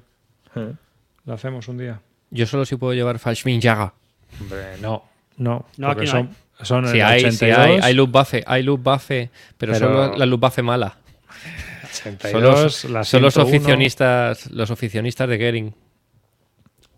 Aquí está la 82, la 101 y luego la, la británica, no sé cómo, no me acuerdo cómo se llamaba. Y hay polacos también. Oh, Sí. Vaya Cristo, tío. Es la primera aerotransportada, ¿no? La inglesa. Ah, sí. Y el, el 30 cuerpo. Bueno, pues ya está. No se apunta más gente, así que le vamos a dar a sortear ahora mismo. Pa, pa, pa. Atención, ¿quién se llevará este salto a Madrid? Estamos ahí andando. Y se lo va a llevar Uy. JG Confirmamos. Malvadi. Funciona, ¿no? Funciona en minúscula. Funciona, no es case sen- sensitive. Pues nada, enhorabuena, muchacho. Así que el próximo día vamos a sortear otro, no sé si en el de Napoleonics o otro Salta Madrid y luego ya el otro. Así que tenéis otra oportunidad de llevaros este pequeño juego folio. ¿Mm? Ponte en contacto con nosotros, puedes hacerlo a través de Telegram o en bisludica.gmail.com y una vez allí, pues, pues eso. Y aparte de eso, comentaros que tenemos un dominio donde estamos colgando lo que es el podcast propio de Bisbélica, bisbélica.com. ¿eh? Así que también podéis ahí mira, ir a bisbélica.com, que es donde están los enlaces para los audios y donde están colgados los reproductores web y todo esto. ¿Eh? Así que nada. Desbloquea el canal. Ah, sí, perdón. Un día tendríamos que hacer un sorteo so- para todo el mundo y anunciarlo en Twitter para que viniera mucha gente. Y luego lo cerramos para que Y nos luego lo cerramos. Y luego lo cerramos, ¿no? Yo lo que haría es el anuncio, pero luego sorteamos solo entre los inscritos. Eso, eso. para dar por saco, ¿no? Eso para que, es. para Para que se llene el chat de comentarios hirientes. Ahí, y el Twitter. Pues, Gilipollas. Calvo. Bueno, no sabéis lo que me ha, lo que me ha pasado. ¿Qué te ha pasado? Venga. Eh, teníamos montado en el club una partida al Panzer Las Stand, que es el BCS, el último BCS que salió, que son cuatro mapas, mil y pico counter. Estuvimos dos días montándolo. Pero estos son confesiones. No, no son confesiones porque no. Es, es una putada, es, es, es, es un poco de lloro para que me deis un abrazo virtual. Os han tirado la mesa al suelo. Eh, llevábamos, creo que llevábamos ya unas 8 o 9 sesiones de juego. Jodas. Y el otro día hubo en el club una. Se jodió una tubería. ¡Hostias! No, no se, ha, no se ha jodido el juego. Pero tuvieron que venir los obreros y tuvimos que recoger todo en plan. Así. A la caja. ¿En serio? Sí, tío. Así que toda la partida a tomar por culo. ¿Vale? Otra ventaja del Basal. Sí, eso en Basal no pasa. Pero, se, hace, se hace una foto. Así que, tío, después de ocho, par- de ocho sesiones, de dos días montando su puta madre, las mil y pico piezas, de tenemos ahí toda la historia, a tomar por culo la partida. Y aparte que si lo ha recogido así con el brazo. No Bueno, y ahora- jugar, ¿eh? Ahora, ahora volver a ordenar las putas divisiones y toda la historia, que viene ahí Peña para aburrir. Yo le pago una hora extra al, al, al currela y le digo que se siente un rato hasta que eso esté ordenado y ya, y ya empezar a currar. O sea, estate ahí sentado una hora que yo voy a dejar esto limpito para que tú trabajes. Vamos. Dice Telberto que no ha pasado en, nuestra, en su mesa del Pacific War. Pues hay un Pacific War al lado de, la mocheta de, de los obreros. O sea, que no sé si será la suya o otra, porque es verdad que el Pacific War hay tres partidas en paralelo en el club. Se está jugando un montón, tío. Pacific, sí, ¿eh? Sí, sí, sí. Tres partidas en Es paralelo. que es un juego club. de club. Hmm. Es que es un juego de club. Es donde más se disfruta. Vamos, de toda la vida, de Dios. Yo desde que siempre he oído hablar de Pacific War es de jugarlo en club. Pero vamos, que, era, que hablábamos mucho que iba a ser el típico juego que iba a ir a la balda y tal, no sé qué. Y, Hombre, a la balda va a ir todo el que no esté en un club. Vale, por eso, pero que, que se está jugando. O sea, ¿Dónde está es el un- tuyo, Celacanto? En la bala, con los libros. que no me leo tampoco. ¿Eh? ¿Eh? Calino, ¿tú lo tienes? No, no, no. no. Así que por eso, por eso. Pero ¿queréis que lo compre? Sí. Vale. Sí. No, no, no, no. Con eso no entro. Se va a Está, revalorizar. ¿eh? está muy chulo, ¿eh? Es un juego que está Sí. muy chulo. Está Sí, muy sí. chulo. Para club. No, yo creo que a ti te gustaría. ¿eh? No, no, no, no. El, el problema que tiene por el hecho del club es eh, toda la mesa que ocupa. Pues. ¿Y Porque- y cuánto porque tiempo dura una partida de esto, tío? Bueno, es Hay que escenarios. tienes. Hay escenarios. Los escenarios puedes jugarlos en, Ya, en- una sesión. Y está muy bien, ¿eh? Y... Es que el tema es que el juego no está pensado para jugarte la campaña, que incluso Germán te dice que no la juegues. Te dice que juegues los escenarios. ¿Te quieres jugar Guadalcanal? Juega Guadalcanal. ¿Te quieres jugar la invasión de Malasia? A ver. Juega la invasión de Malasia. Germán no te dice que no juegues la campaña y ya se ha jugado dos. En toda su Claro. vida, que tiene, si está no, muy No, mayor. en, ¿eh? en la última, en la última, digo, en la última temporada. Se ha jugado dos. O sea que Eh, comparándolo con el de Debir, con el, con el Empire Imperial of Pues, Sun. pues mira, es, es, se parece mucho porque el Empire Design es un refinamiento o una simplificación del. Pero cuando estás empezando, después de haber jugado el Empire Design, te empiezas a leer las reglas del Pacific War y dices, anda, coño, esto me suena, anda, esto me suena, anda, esto me suena. No, no se parece, no es igual, ¿eh? No, Lo que pasa es que el, el, Empire of- el, el Pacific War, digamos que es como si fuera el Empire of the Sun, pero todo va a pequeños cachitos. No, tú no reaccionas con toda la flota y la mueves a un sitio, sino que reaccionas con una ficha, el otro reacciona con una ficha. Se parece un poquito a grandes campañas en ese sentido. Porque tú Es inter- es bastante una ficha, interactivo, sí. El otro mueve otra ficha, el otro mueve otra ficha y de repente dices, hostia, aquí hay una, una interacción muy rara de qué, con qué se está acercando. ¿Se está acercando Pero con una Task Force o una con una ficha, avión? una ficha es. ¿Qué es? Tú no sabes lo que es. No lo sabes. Puede ser una, es una tax force, que puede ser un pesquero, o puede ser la Kudo, la Kudo Butai. O sea, Entonces está guay porque tú vas haciendo una campaña y el tiempo se va. Cuando hay combate, el tiempo se comprime. Pero cuando no hay combate, el tiempo se expande y se van moviendo fichas en, en el terreno. Ya, Entonces, pero ¿en qué momento se, se enseña? Se muestra. cuando, el- cuando tú detectas, cuando detectas la flota, Hmm. hay una Pues serie de o lo que sea, ¿no? de cuando tú detectas la flota, claro. Y hay distintos tipos de detección, algunos que te puede decir, te puede enseñar varias cosas, no te puede enseñar todas. O sea, está- Ah, Ahora, ahora te amargo yo. Son tres libros de reglas. No, pero son tres. No, No, no, no, no, no, no, no. Son tres libros de reglas que son subconjuntos de. O sea, tú te lees el primero que te enseña a jugar a la parte pequeñita, el 36 segundo páginas. intermedio, pero 36 contiene, pero contiene todo lo que te ha contado ya el primero y el, 36. el último contiene todo lo de los dos anteriores. sí. La última idea vez es que, que- me hiciste esta mierda, acabé con ocho tomos del BCS.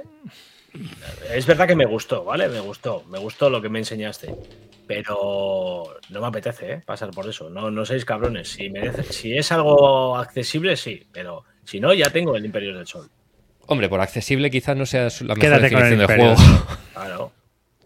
Ah, tío, porque para desplegar eso es un- eh, tienes, necesitas un club. Sí, o sí. un ordenador. Porque O al basal, final- eso es. al final, que- es verdad que con lo que tú juegas es un mapa, de, como mucho, es un mapa muy pequeño y tú realmente no, no, hay, no hay apilamientos, no hay nada, porque tú juegas con una, una ficha que dice, esta es la Task Force 11. ¿Qué pasa? Que tienes que tener luego aparte, escondido además, para que no te lo vea al contrario, una ficha donde en la casilla del Task Force 11 hay los cuatro destructores, los 15 acorazados, los no transportes, los lo que torpederos, etcétera. En- Pero el otro no sabe lo que haces. Pero tú solo mueves en la, por el tablero solo mueves una fichita. diciendo, Está guay porque tú Task te Force dedicas 11. a mandar aviones a ver qué es esa ficha. Entonces mandas un avión, tiro, posibilidad de 1 a 3 para saber qué es esa ficha. No lo sacas. Bueno, pues el turno que viene, mientras siga acercándose, mandas otro avión a ver si lo detecta. Y ti- tiene un rollo muy chulo. Tiene un Mm. rollo muy chulo. ¿Qué pasa? Es muy chulo, pero lo tienes en la bala sin tocar. Y sin destroquelar y sin muchas cosas. Y, y un, y un libro para aprender. Mi mujer me pregunta por él a veces. Dice, ¿por qué ese juego? ¿Por qué lo tienes ahí separado yo? Me estaban preguntando en el chat un libro sobre la guerra del Pacífico. Yo voy a comentar uno bastante ligerito, ¿vale? Porque. pff, pero que está muy bien. A mí me gustó mucho. Bueno, me gustó, que está bastante entretenido. Se deja leer de estos que te lees en vacaciones y encima dice, joder, pues tiene toda la guerra. Y es el de eh, la, segunda guerra en el eh, la Segunda Guerra Mundial en el Mar, una historia global, de Craig L. Simmons. Muy didáctico, muy ligerito, o sea, te cuenta un montón de anécdotas, de detalles y te cuenta tanto del escenario del Atlántico, del Pacífico, del Índico, el Mediterráneo, cuenta toda la historia de, de la Segunda Guerra Mundial en el mar, la tecnología, cómo va evolucionando. Pero vamos, la parte del Pacífico, ah, yo, yo me reía, macho, o sea, porque el tío cuenta anécdotas muy graciosas. Cuenta anécdotas muy graciosas de cosas que pasaron y tal, ¿no? O sea, el, el almirante que llevaba la, la Task Force de los japoneses en el Golfo de Leyte, que era un muy agresivo, muy bestia y tal, tío, cuando vuelve a Japón, que ya han perdido, el tío se va a su casa ahí, se viste con el uniforme a esperar a que le detengan, ¿sabes? Y no viene nadie. y, y acabó sus días como masajista, tronco. O sea, Es que se da cuenta así cosas de, de, la gente, de, historias que van pasando, y bueno, es, es bastante, bastante entretenido. O sea, os lo recomiendo. Yo voy a recomendar otro un poco más eh, en detalle, eh, que me lo estoy leyendo, de hecho, no, no lo he terminado, me lo estoy leyendo, pero me está gustando bastante, que es eh, Nemesis de Max Hastings. Pues espero ser muy bueno, ¿eh? Pero No te, que- cuenta, no te cuenta la guerra entera, Claro. porque está más orientado hacia el final de la guerra, aunque es verdad que al principio te hace un resumen y tal, y me está gustando mucho. Es muy, me parece muy buen libro, muy buen libro. Tiene el otro también, que es Apocalipsis, Mm. que es el, el- la, la rendición de Alemania. Que es- Armagedón, Armagedón. Arma- y eso, Armagedón, Apocalipsis, Armagedón. Armagedón. Y Yo, te- yo tengo dos que no me he leído, pero que son los que recomienda Germán, que se los he escuchado recomendar a él. Uno es el de Pacific War de Costello, que yo lo tengo por ahí en la balda junto a lo de Pacific War. Creo que es muy, muy antiguo y bastante formulaico, pero que está bien. Y luego hay uno que recomienda mucho que se llama 1941, que es la guerra del Pacífico, pero vista desde el punto de vista de los japoneses. Y yo ese, ese libro me lo pillé solamente porque dice que tiene un primer capítulo que te narra toda la, la evolución de Japón desde finales del 19 hasta la guerra y que te cuenta cómo, cómo entraron en guerra y por qué. Y cómo fue el pensamiento que, que les llevó ahí. Es- eso, en eso es muy interesante. Pero no te lo has leído. No me lo he leído, me, me he empezado a leer. Es que, tío, con niños yo no puedo leer, tío. Es Ya. imposible. Algún día lo retomaré. Bueno, algún día, ah, un día dedicamos un poco. Bueno, o podemos eh, hacer un día. un- nos preparamos los libros que hemos leído el año pasado, hacemos un log y hacemos recomendaciones un día y que también nos recomienden a nosotros. Si os parece. Ahora quería hablar. ah, tengo aquí a Río. Porque van a sacar la segunda edición de Neswar Ah. Poland.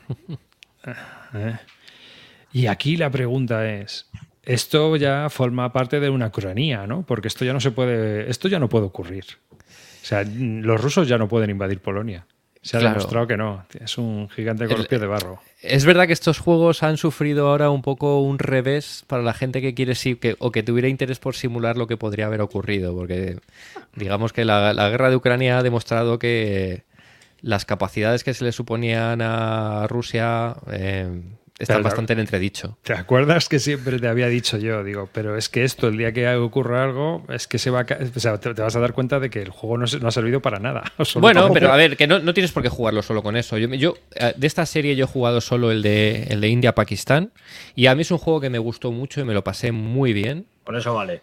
Eh, y, y para mí no, no me importa tanto que no refleje lo que pasaría y tal. Yo creo que bueno, es una cosa que en su momento era plausible, que todos los analistas pensaban que podría ser así. Ahora se ha dado de otra manera, pero yo creo que está. eh, Hombre, la yo guerra creo- moderna, yo creo que la intenta reflejar de una forma que es bastante. Tampoco se están pegando ahora mismo en Ucrania y en, en dos naciones de. O sea, no, no es una guerra totalmente simétrica. O sea, que no Pero es que la guerra no es simétrica ya. Claro, pero bueno, aquí está, aquí la. Tú estás enfrentando al pacto de. O sea, a la OTAN con, con Rusia. Entonces no es lo mismo. Ojo, pero Eh, yo, yo me leí un poco las reglas de este por encima, porque lo tiene un colega mío que quiere jugarlo algún día. Y creo que se basa un poco, un poco la idea, es la misma que la de Ucrania, en el sentido de que Rusia empieza a tope y la OTAN le cuesta reaccionar. Pero la idea es que la OTAN, una vez que reacciona, Rusia no tiene nada que hacer. Es, Sí, es un mira, poco lo que hecho- pasa en Ucrania. De hecho, este es un sistema, eh, por lo menos lo que yo vi en el India-Pakistán, en el que tomar un hexágono de ciudad es un esfuerzo brutal. O sea, no es un juego como estamos acostumbrados a Encounter de la Segunda Guerra Mundial, de grandes avances y tal. Aquí cada palmo de terreno se gana con muchísimo sudor, sangre y muchos misiles de crucero. Entonces, en ese sentido, yo creo, no sé, que me da la sensación de que, no está mal representado, de que está bastante bien representado. Hombre, yo creo, yo creo que el de Taiwán, el de Taiwán y el de Corea siguen vigentes, obviamente, porque todavía no se ha producido nada que, que pueda demostrar lo contrario y es más, eh, analizando las capacidades chinas y analizando las capacidades de, de Corea del Norte, pues está más porque es China la que se va a enfrentar tanto en Taiwán como en Corea y realmente es el otro gran imperio al cual eh, está luchando por la hegemonía en el planeta ahora mismo, ¿no? No es Rusia, es, es China, está claro. Y, en- y el de Vietnam eh, también es, es- es muy curioso porque es China contra Vietnam. Claro, claro. Por eso que es, que es el análisis de las capacidades chinas, que es el gran enemigo de Estados Unidos y el gran enemigo de cualquier otro imperio que haya, pues obviamente es quizá donde esté todo el tomate, ¿no? Y luego, pero A ver, yo, yo que me estuve leyendo las reglas un poco por encima, eh, yo lo que veo es que las reglas básicas te pueden dar una idea del juego, pero realmente al final lo que mola es todo el percal. Pero el problema de que es todo el percal es que es todo el percal y estamos hablando de 96 páginas de reglas más un suplemento de 72, ¿no? No, no es tanto. Eh, no, no es tanto. A ver. Las. El, el juego con las Esto reglas. es imposible de llevar. No, a ver, la- el juego con las reglas sencillas es muy sencillo. Y yo creo que pierde, efectivamente, pierde toda la gracia. Yo no, lo el tema es que para jugar a esto juegas a cualquier otra cosa, para jugar con las reglas sencillas. Bueno, Y si tú quieres jugar a lo mejor guerra moderna que refleje esto, tampoco hay muchas más opciones. Es decir, Sí, pero, pero para jugar el juego. bueno, a ti te puede. Mira, por ejemplo, precisamente en el Poland, a ti te puede poner muy palote llevar eh, la Legión Española. ¿Vale? Entonces tú tienes, como parte de la fuerza de despliegue rápido de la OTAN, tienes las unidades españolas. Con sus Eurofighter, la Legión, lo no sé qué. Pues si tú quieres jugar a eso, es el único juego que yo creo que representa eso. Entonces, bueno, si tú no quieres ir a las, a las reglas avanzadas, pues lo puedes jugar. ¿Qué pasa? Que yo creo que donde este juego brilla es con las reglas avanzadas. Jugando con todo el tomate. A ver, yo lo he explicado varias veces, yo creo. Tocando con todo el tomate son satélites, drones, misiles, Sí, pero. comandos, aguas, Deja- a ver, comandos, Sí, pero escúchame. SEALs, eh, eh, ¿Qué es lo que pasa? ataque, asalto. Sí, tiene mucha mandanga. Este sistema tiene muchísima mandanga. Tiene, representa muchísimas cosas. Pero al final, todo es muy sencillo de representar. Es decir, tienes fuerzas especiales. Entonces tú tienes una fase en la que puedes lanzar las fuerzas especiales a hacer un montón de cosas. A sabotear, a destruir aeródromos, a romper las centrales nucleares. Pero al final todo es llevar una, un exa- o sea, llevar un sitio y tirar un dado. Y mirar una tablita. No es mucho más complicado. Las mecánicas son sencillas. ¿Qué es lo que pasa? Que son muchas. Eso te iba a decir, que es que se te olvida todo. Exacto. Y, y que es muy difícil de ver cómo funciona. lo que Exacto, está pasando correcto. Digamos que el juego lo que te da es una panoplia gigante de cosas eh, de armamento y de cosas sobre, tú, las, sobre las que tú puedes decidir cómo utilizarlas. ¿Cómo utilizarlas? Ni puta idea. Tienes que empezar a jugar y decir, bueno, pues ya veo que, esto, que las fuerzas especiales, si las mando a hacer esto, no valen para una mierda. Las tengo que utilizar para descubrir dónde están los HQs para luego freírlos con misiles de crucero. Cuando empiezas a jugar, por ejemplo, este es el- los primeros turnos son súper sangrientos porque te tiras todo lo que tienes a la cabeza. Y en los siguientes turnos no te queda nada. Entonces, bueno, es cuando empiezas a jugar tienes que aprender. A mí lo que más me gusta de este juego, por ejemplo, es el sistema aéreo. El sistema aéreo me parece súper chulo. Porque para los aerotrastornados como yo, refleja todas las unidades con sus capacidades y te da un montón de posibilidades sobre cómo utilizar tus aviones. Los puedes utilizar para, para defensa aérea, para hacer ataques de interdicción, para, o sea, para un montón de cosas. Y unas mecánicas que a mí me parecen muy chulas. Entonces a mí eso me, me mola un montón, me pone súper palote. Eh, entonces, ¿qué pasa? Sí, es un, es un sistema muy complicado, pero por volumen de reglas y por volumen de tipos de acciones y de tipos de unidades. Pero no es el típico que te empiezas a leer y dices, me cago en la puta, ¿qué quiere decir esto? No lo entiendo. No, si yo no, estoy diciendo es muy eso. Yo- sencillo. Yo, lo que sentido. creo es que es muy difícil de llevar. Porque claro, que es- empiezas ahí a acumular tipos de unidades, tipos de Sí, sistemas, sistemas electrónicos, se- contramedidas. De, de no sé verdad que qué. se juega, se juega muy fácil. ¿Por qué? Porque, y lo estaba diciendo aquí Estratega Sofá, es muy procedimental. Tiene la, la fase de turno más grande que yo he visto nunca, que son dos folios con un montón de, de descripción de lo que puedes hacer. Pero si lo vas siguiendo, puedes jugar sin perfectamente sin tener que saberte las reglas. entonces no dice, estás "Venga, jugando, tío. Estás haciendo una. un- no, sí estás jugando, porque es verdad, lo que te da el juego es el nivel de decisión de qué haces con todo tu potencia, con todo tu armamento. Puedes Pero utilizar para un montón de, difícil de ver, cosas. ¿eh? Es este difícil de ver, pero eso también. varias partidas para ver este Eh, juego. porque- sí, bueno, no. eh, las partidas son muy largas. Entonces, en los primeros turnos eh, no lo vas a saber y en los siguientes turnos vas a ir aprendiendo. No te hace falta jugar varias partidas para, para aprenderlo. En el- una misma partida, al segundo o tercer turno ya tienes dominado qué es donde las cosas que puedes hacer. Claro, pero ¿Qué pasa? aquí- Que, por ejemplo, eh, aquí la, eh, tomar cosas es bastante complicado. Tomar una ciudad es durísimo, durísimo. Tomar una ciudad es durísimo.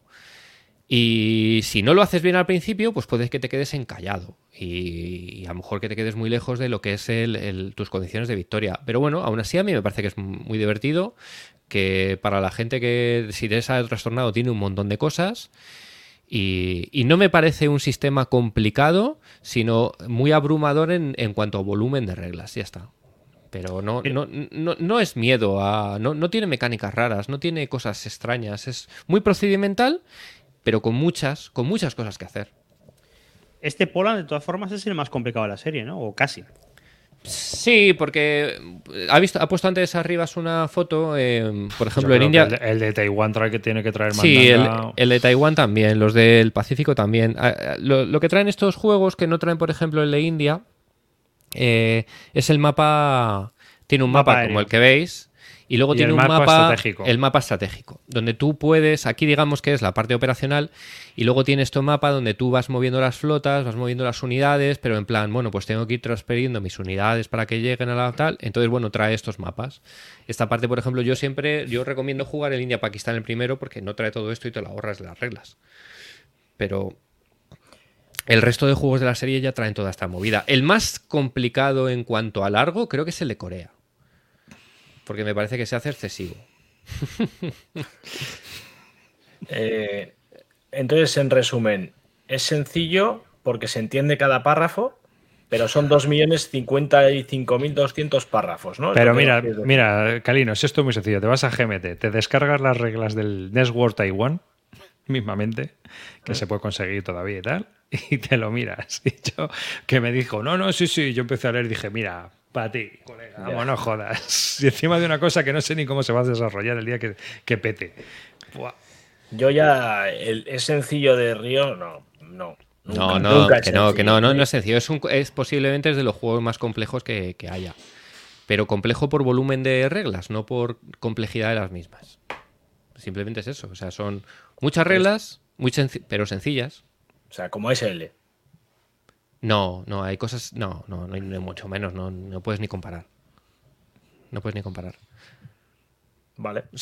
14 planchas de reglas. Que no, que no digo que sea sencillo, no es sencillo. Es un juego, además, si no te gusta la guerra moderna, si no te gusta la aviación, no deberías de meterte. Y además son partidas largas. A nosotros creo que, por ejemplo, el de India, pues estuvimos todo el verano jugándolo, eh, Armando y yo. Eh, Estás diciendo todas las cosas que no quiero oír. No, no, claro, que evidentemente esto es una cosa que solo te metas si es si te pones Yo te veo tipo de dentro, cosas. Sí, sí.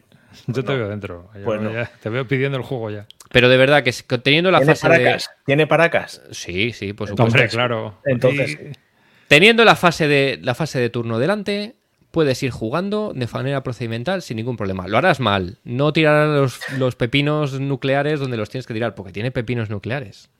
Claro, tácticos, ¿no? Habrá tácticos. Y no bombardearás con tus con tus bombarderos. No harás tus misiones de destrucción de defensas antiaéreas de la mejor forma, pero vas a poder jugar y vas a ir aprendiendo con la, con la marcha. ¿y si hay que entrar en la serie, cuál?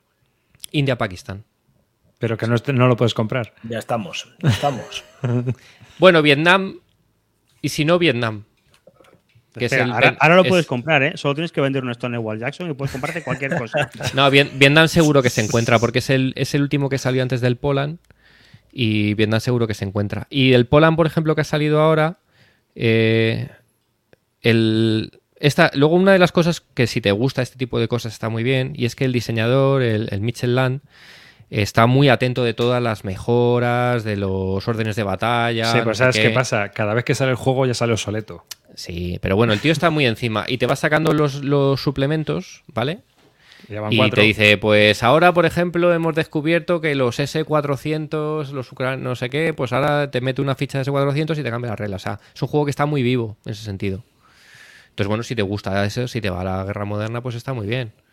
Luego los, si tienes pocas reglas, pues los suplementos te meten más, te meten submarinos, guerra, guerra cibernética, venga, pues venga, más, más, más, Más mandanga. Más mandanga, más pues mandanga. eso, para que te estalle el cerebro. Porque Pero al final es verdad que todo lo que metes son eh, herramientas que a ti te da para que implementes Bonus lo que quieres. Sí, te dan, pero las puedes utilizar para un montón de cosas, pero con, con mecánicas sencillas. Cuando, cuando Río dice el juego está muy vivo, equivale a que cuando tú has aprendido la regla te la han cambiado.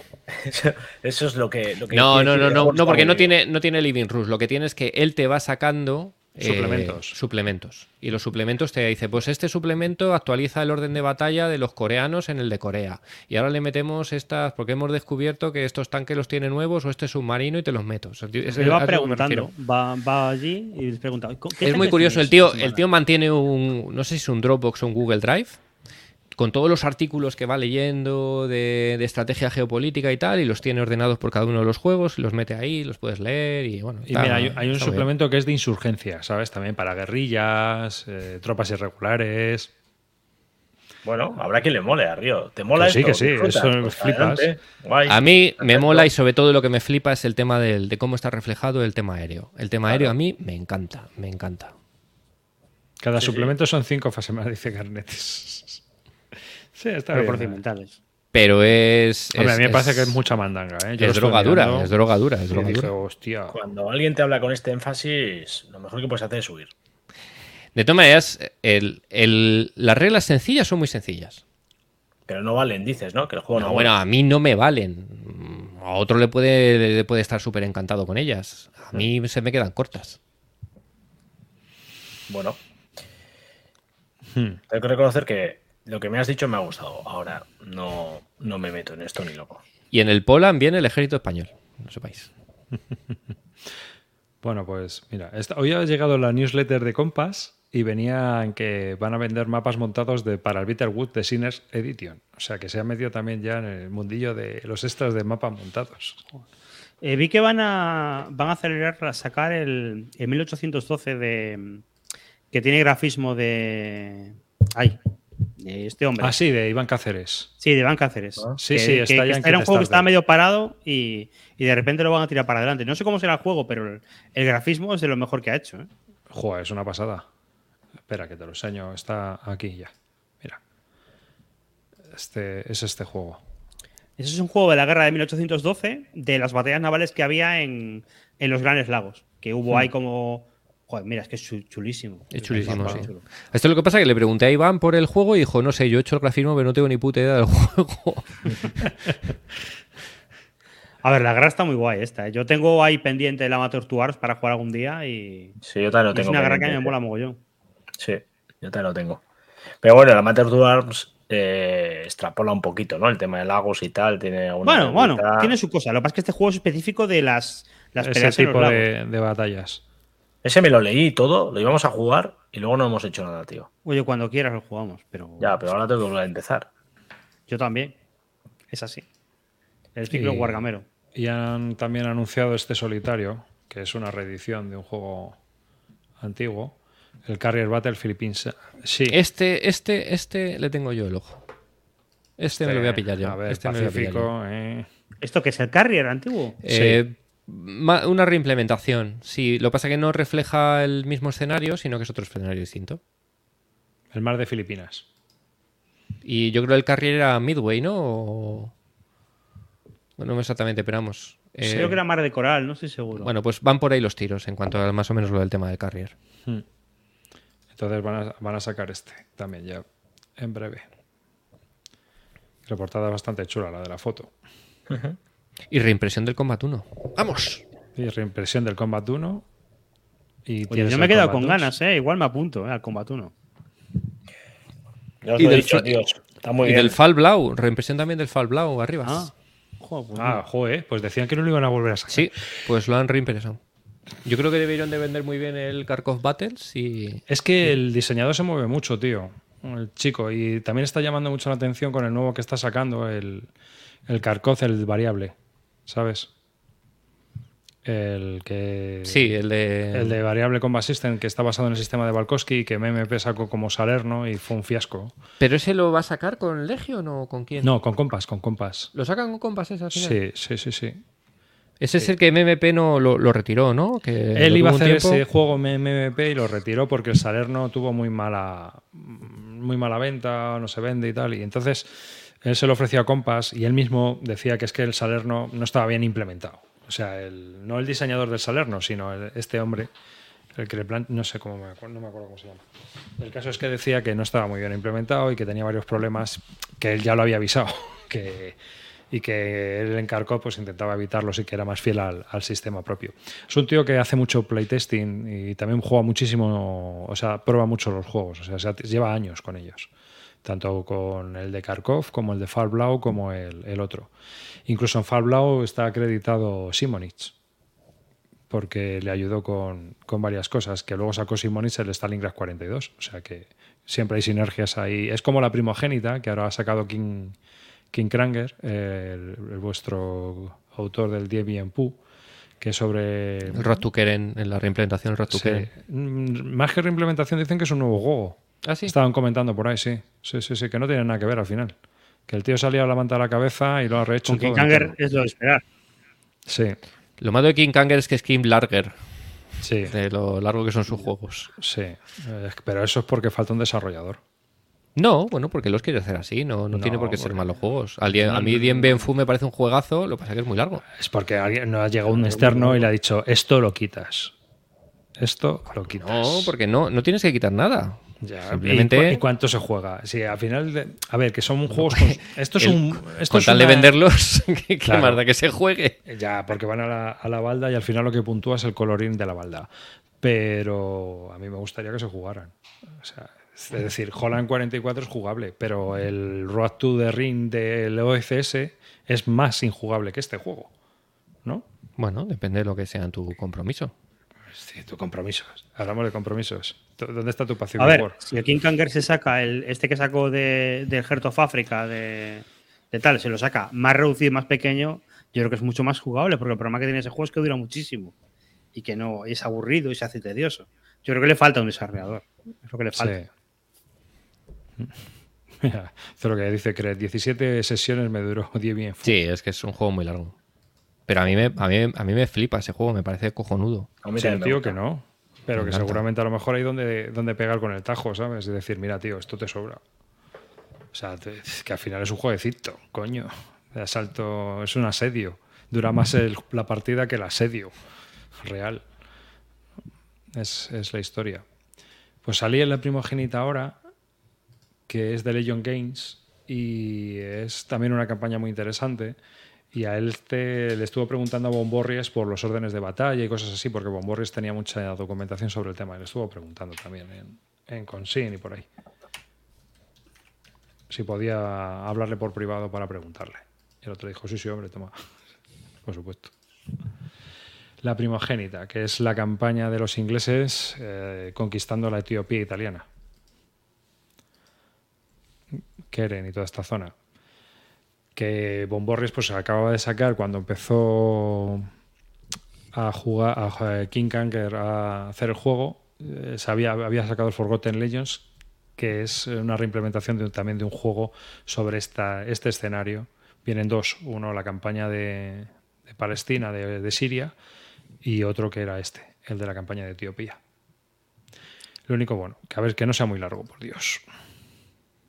Pero bueno, ya me lo contaréis vosotros, ¿eh? porque yo este hombre me da un poco de... Me gustan sus ideas, pero eso para mí es un poco hit and miss en el sentido de que, hostia, que se va de horas, tío. No sé, este viene, viene duración, 200, 300 minutos. Lo que pasa es que tampoco te puedes fiar mucho de lo que pongo aquí. Claro. No, no te puedes fiar mucho, porque será más. Entonces es muchos, son muchas horas. Sí. Es lo que te digo yo, este tío los hace muy largos. Hace juegos muy largos. Kim Larger. Kill Larger, sí. Bueno, nos queda media hora. ¿Habéis Sí. jugado algo últimamente? A punto. Sí, al Panzer las están. lo has recogido. A jugar a recogerlo, ¿no? No, además no lo he recogido yo, lo ha recogido un amigo. ¿Lo has apuntado en BGG como partida incompleta? No, porque no las apunto hasta que termino, pero voy a tener que apuntar, claro. Yo he jugado al D-Day 4. Al, al folio. Que me lo recomendó Arribas y me parece una compra buenísima. No el folio, ¿eh? El juego, ya. El juego deluxe, el que han sacado con los cuatro folios. Y me ¿Al parece. te lo has entero? No, entero no me lo he jugado. He jugado. ¿Has Sword una mitad? y, y Omaha. Eso es. Sword y Omaha. has- ah, es Gorjo Maja, qué mezcla más rara, ¿no? Bueno, uno y uno. Por jugar en los dos lados. Uno es mejor, de- eh, para que lo sepas, es mejor jugar a un lado o, una, o un bando, o sea, dos, o- dos lados o inglés otros, ¿no? Eso es. o al americano. Eso. Es mejor. No, pero jugaré, ¿eh? jugaré más, porque es muy sencillito. Quiero decir, lo puedes sacar en cualquier momento este juego. Sí. Eh, y de hecho, sí. esto, esto, dándole una playa a, a varios jugadores, ¿cómo lo ves? Sí puedes jugar, claro. ¿A cuatro jugadores por bando? Es más, puedes jugar en una playa de, de alemán y en otra de americano o viceversa, en una de Sí. inglés y en otra de alemán, para jugar uno contra uno, por ejemplo. Pues me ha gustado un montón. Eh, me- no había jugado ninguno de estos folios de, de la serie. ¿Cómo es? Eh, ¿Cómo es la serie? Sword. eh, Eh, Fire, Fire and. Movement. Fire and Movement, eso es. Y, y unas reglas, nada, no sé, creo que son cuatro páginas de reglas y luego las específicas de cada, de cada escenario. En este caso, aquí que te mete un poquito de desembarcos y tal, y que es, que es una regla de primer turno y se acabó. Y se juega en un abrir y cerrar de ojos. En solitario funciona muy bien. Yo lo he jugado en solitario, de hecho, y lo he jugado, sí, solo lo he jugado en solitario. De hecho, las dos playas solo en solitario. Y, y muy guay. La sensación de que estás jugando el desembarco en Normandía es total. ¿A qué te lo da? Es total. Es que total. te lo O da, sea, tío. Con cuatro páginas estás totalmente metido en el tema. Y además, Y al final- tío, Aquello que comentabas de los assets, ¿cómo acabó? Realmente el alemán tiene tan poquitos y el aliado tiene todos los que quiera. No es que tengan pocos, es que tengo la, tenía, te- y la sigo teniendo, ¿eh? la sensación de que no se acaban. Pero no solo para el. O sea, el alemán tiene menos, porque también tiene menos unidades para poderlas utilizar. Hmm. Pero, pero sí que es verdad que, que también entiendo que lo que intenta representar es que ahí cayó la de Dios. O sea, empezó.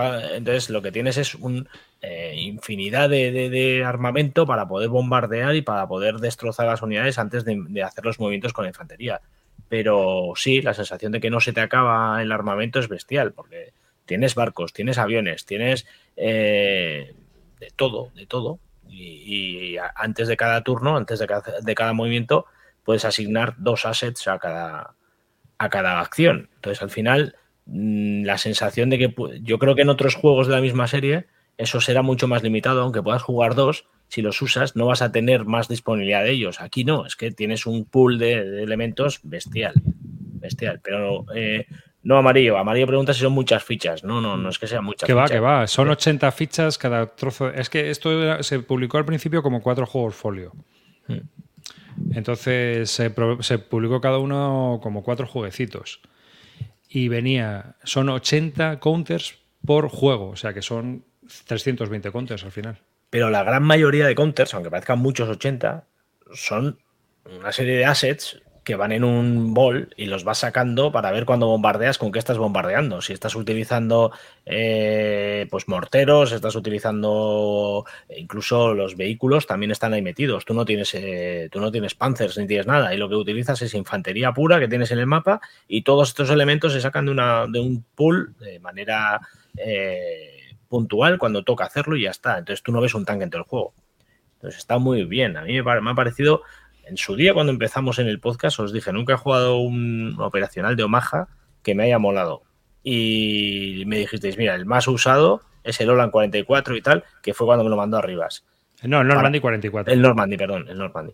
Y para mí este juego es el operacional que más me ha convencido de- del desembarco en Normandía. Está muy chulo. O sea, la, la- por ejemplo, la que se te lía en Utah. No has jugado a Utah, claro. No juego Utah. Pero, o sea, Utah sales de Utah, pero luego tienes un tapón para seguir tomando la, la península de Cheburgo, tío. Que es que. eh, y luego, no sé si te pasaba a ti, pero cada vez que se te coloca un alemán en el bocage, dices, Esa es la madre historia". que me parió, colega, Sí, ya estamos sí, sí, aquí empantanados, tío, hasta el final de los tiempos. Tienes momentos en los que parece que ya has salido y de repente no, no, no has salido. Vuelves a estar empantanado en, en espacios de. Además, que es que son cuatro unidades alemanas las que hay en cada playa, que no hay sí, nada. sí, sí, sí. y las pero- demás aparecen en el, en el sur de. O sea, todo ese mapa que está en el, en el- que tenéis en la pantalla, las unidades alemanas aparecen en el sur del mapa. Desde ahí tienen que subirlas hasta el norte si quieren ayudar. Entonces, con cuatro unidades defensivas que tienes en la playa, tienes que aguantar como alemán todas las embestidas que tienes, tanto de los ingleses como de los americanos. Y al inicio dices, esto es imposible que lo paren. No, no, no, lo paran, lo paran. Con cuatro unidades de mierda, tío. Pero claro, es que lo paran porque es- el terreno es infernal. Que Sí, son sí. los setos estos Sí. continuos. Hmm, Eh, sí. Es infernal, infernal. Sí, sí, y la sí, zona de Caen, ahí se monta un Cristo, tío. Pero muy gordo. Claro, claro. Pero muy gordo, muy gordo. Con los Panzer, los, los cohetes, los llegan, empiezan a llegar unidades de las SS. Bueno, bueno, bueno, bueno. Aquello es un Cristo. Pues sí, sí. Un Es sistema más, que. el- es un juego en el que el alemán puede pegar unas contra. puede hacer contragolpes. Y los hace. Porque si puede si como el aliado, el aliado va a intentar flanquear y tomar posiciones para, para poder atacar mejor a, a los alemanes, pues esas unidades se van a quedar ahí un poco desvinculadas y les van a pegar un pepinazo. Sí, sí. Y cortar los suministros, incluso Hmm. cortar los desembarcos. Hmm. Que las oleadas de desembarcos de todos van a llegar por el mar, como es obvio, y, y meter unidades alemanas en el medio que te vayan cortando ese suministro es, es muy, muy dañino. Y luego una cosa curiosa que tiene es que no se pueden apilar unidades en este sistema. Es un También. sistema muy ligero, no se pueden apilar unidades. Mm. Entonces no tienes apilamientos. Todas las unidades ocupan un hexágono. Sí. Y luego tienes pequeños detalles, como que te añaden rangers y pequeñas reglas para ellos, para como, como bueno, son unidades mucho más eh, profesionales, por así no, profesionales tampoco, pero que, que tienen su capacidad especial y la definen de una manera muy sencilla, con una regla muy, muy tonta, que, te, que, que ves que es una unidad especial. Está muy guay. Y una cosa muy chula, que este juego es mm, compensa mucho más que comprar la- los folios. O sea, comprarte solo la playa de Utah o Osworth te va a costar prácticamente lo mismo que comprarte el juego con, con Sí. un tablero montado y con todas las fichas de las cuatro playas. No, pero es que además está agotado ya. Las, las playas agotado. ya están agotadas. Hay que comprarse este, que lo sacaron. Bueno, eh, estando conmigo en más Sí, que había una, uno. Alain se compró uno. Había uno, ¿no? Sí, sí. Pero bueno, este juego es del 2020, la reedición de Luz. Y la verdad es que como juego sencillo y ligero está Hmm. muy, muy, muy, muy, muy bien. Pero, Calino, ¿vas a admitir, ya que esto es metadona, por no haberte atrevido a comprarte el GTS de Normandía? Pero esto lo ha jugado. Admítelo. Es- es- en eso tienes razón, Arribas. Mira, eh, este lo he Lo jugado. jugado, Si- si las hubiese reglas son accesibles. Si me hubiese jugado los, gastado los 300 pavos de- del otro, no tendría dos eh, eh, Stonewall Jackson Way y, y seguramente no lo hubiera jugado aún. Pero es verdad que me pone muy, muy trotón, ¿eh? Ese otro, ¿eh? O sea, Sí, pero mucho, es que estos juegos son muy jugables. Bueno, son Las- totalmente, son, las escalas son totalmente distintas, no, no tiene nada que ver. No tiene, además, esto es un pasarratos, porque Hmm. si pillas un folio normal, es decir, esta es una caja que, que al final son varios mapas juntos, o sea, lo que han hecho es como una especie de, de todo, unir los cuatro juegos en uno. Pero si te compras un folio normal, tío, es que en dos horas te lo has ventilado. Pero este juego puede estar muy guay 4 contra 4 incluso, ¿eh? O 2-2. eh, Sí, sí, dos. dos contra dos. Contra, dos, dos dos. contra dos. Sí, sí, esto contra puede dos. ser muy chulo 2-2. Y sin comunicación incluso, ¿eh? Sin, sin hablar. Claro, porque los alemanes vienen por un lado, los otros alemanes vienen por el otro, se juntan ahí, los ingleses van a su rollo, los, a- los americanos también. Bueno, los americanos, tío, al final tienes que montarte como una especie de, de- de asaltos con lo- las unidades acorazadas y las unidades de infantería para ir reventando a los alemanes e ir, ir avanzando por el puñetero bocas. A mí es lo que me pasaba al final, ¿no? Tenías que romper con, la- con todos y luego ir avanzando la- la- los acorazados, las unidades acorazadas después de la ruptura y entonces resulta que te encontrabas otro tapón, a lo mejor en ese momento el alemán contraatacaba y encima te dañaba un acorazado y en el siguiente turno ya lo que tenías que hacer era eh, intentar que, que los recuperar esos acorazados para poder apoyar a la infantería, porque si no la infantería Sí. no iba a poder. Bueno, bueno, o sea, el juego se las trae. Sí, sí, luego las decisiones tontas de, lo- cómo, cómo utilizas los acorazados, ¿no? Si los utilizas para hacer su propio movimiento y su ataque o si lo quieres como apoyo de la infantería. Claro, si haces eso, anulas el movimiento de esas unidades. Entonces la dejas ya ahí. eh, No, pero mueves después. Pero si atacas, no. Claro, la por eso- utilizas- Claro, la claro, tienes, no. tienes que dejarla preparada para hacer la ruptura y moverlas luego. ¿sabes? Claro, o sea, es que claro. tiene, un, tiene ahí un rollo, el- el- la secuencia de juego tiene un rollo muy curioso de cómo Mm. lo han hecho, de manera que te obliga a tomar unas decisiones de decir, joder, ¿qué hago, macho? Sí, o sea, sí, meto sí. toda la potencia de fuego y luego otra, otra cosa curiosa que tiene este sistema es que no funciona por ratios, va por diferencial. Como no hay apilamientos, pues no tienes que juntar un 3 a 1, sino que sumas tu fuerza y se la restas al defensor. Y entonces eso te da en una tabla, con el terreno que hay, te da en una tabla donde tiras. Tiras un dado y te dice lo que ha ocurrido. Lo que pasa es que el terreno, por ejemplo, el bocage, aunque vayas con 80 puntos de fuerza, te va a dar igual. O sea, Es, es curioso esa tabla, ¿eh? Cómo funciona Sí, de bien, sí. ¿eh? Es Sí, curioso cómo funciona esa tabla, eh, que es súper simple y que bien refleja dónde estás y qué estás, cómo estás eh, defendiéndote. Sí, porque cuando desembarcas, que los trincas a los alemanes en, en terreno abierto, te los Mm. cepillas y dices, Buah, el alemán aquí me va a durar un colín. Pero claro, como haya sobrevivido y se haya retirado al bocas, ya se acabó. Ya está. Ahí, ahí ya empiezas a picar. Y en la zona de Caen, ¿qué hacen? Tiene más fuerza para aguantar porque hay una de Bocage. Es que el bocas y la City defienden igual. Eso es. Es- o sea, terreno urbano y el bocas es, defienden igual. O sea, tomar agru- la ciudad es, Agrupan Es- diferentes tipos de terreno y te permite tirar en una determinada línea de la barra. es- tomar Y- Caen es luchar calle por calle, literalmente. ¿Y tiene, tiene todo Cotentin o, o se corta? ¿Tiene toda la península? No, No, no, no, no, no, no, que va a tener un cachito nada más. Pero vamos, yo no llegué al. O sea, yo en, en dos partidas que he echado de Utah no he llegado, tío. Me he quedado, macho. O sea, que es que. Porque por ahí las cuatro unidades que reciben de refuerzo los alemanes te montan un tapón. Yo creo que esa es otra de las cosas, porque tú te puedes dejar unidades. Si estás entrando en una playa con unas unidades, pueden, puedes utilizarlas en, otro, en otra playa, puedes llevarlas incluso. Sí, o sea, Y puedes esa- decir dónde se desembarcan. Eso es. Y, o, o una vez des- desembarcadas que apoyen, ¿no? Tú rompes un frente en una de las playas y ayudas a las unidades del otro, de otra playa. Quiero pensar, yo no he jugado dos playas juntas, pero me imagino que será así, ¿no? Sea, claro, claro, pero es que además tú, tienes que, por ejemplo, Maja y Utah las tienes que unir. Pff, Y hasta que las unes, tío, ahí hay una carretera que yo no sé la de tiros que tuvo que haber ahí, macho. Ya. O sea, que es donde desembarcaron los Rangers. Hmm, y, sí. pe- y pegan hostias como panes, pero claro, como el alemán defiende ahí. A mí lo bueno es que eh, una de las cosas que tiene, por ejemplo, el Normandy 44, el, al- el aliado por la parte central avanza bastante más de lo que fue históricamente. Y aquí te cuesta. Aquí el Bocas te para. O sea, te para en seco y te vas extendiendo por los lados hasta que unes las playas. Y una vez que ya has unido, dices, bueno, ya por lo menos me puedo mover y desplazar unidades a un lado y a otro. Y ahora ya ver. Y entonces empiezas a ver las carreteras por donde puedes ir. a- Porque como te salgas de la carretera, es otra. O sea, Sí. olvídate. Olvídate. No vas a avanzar.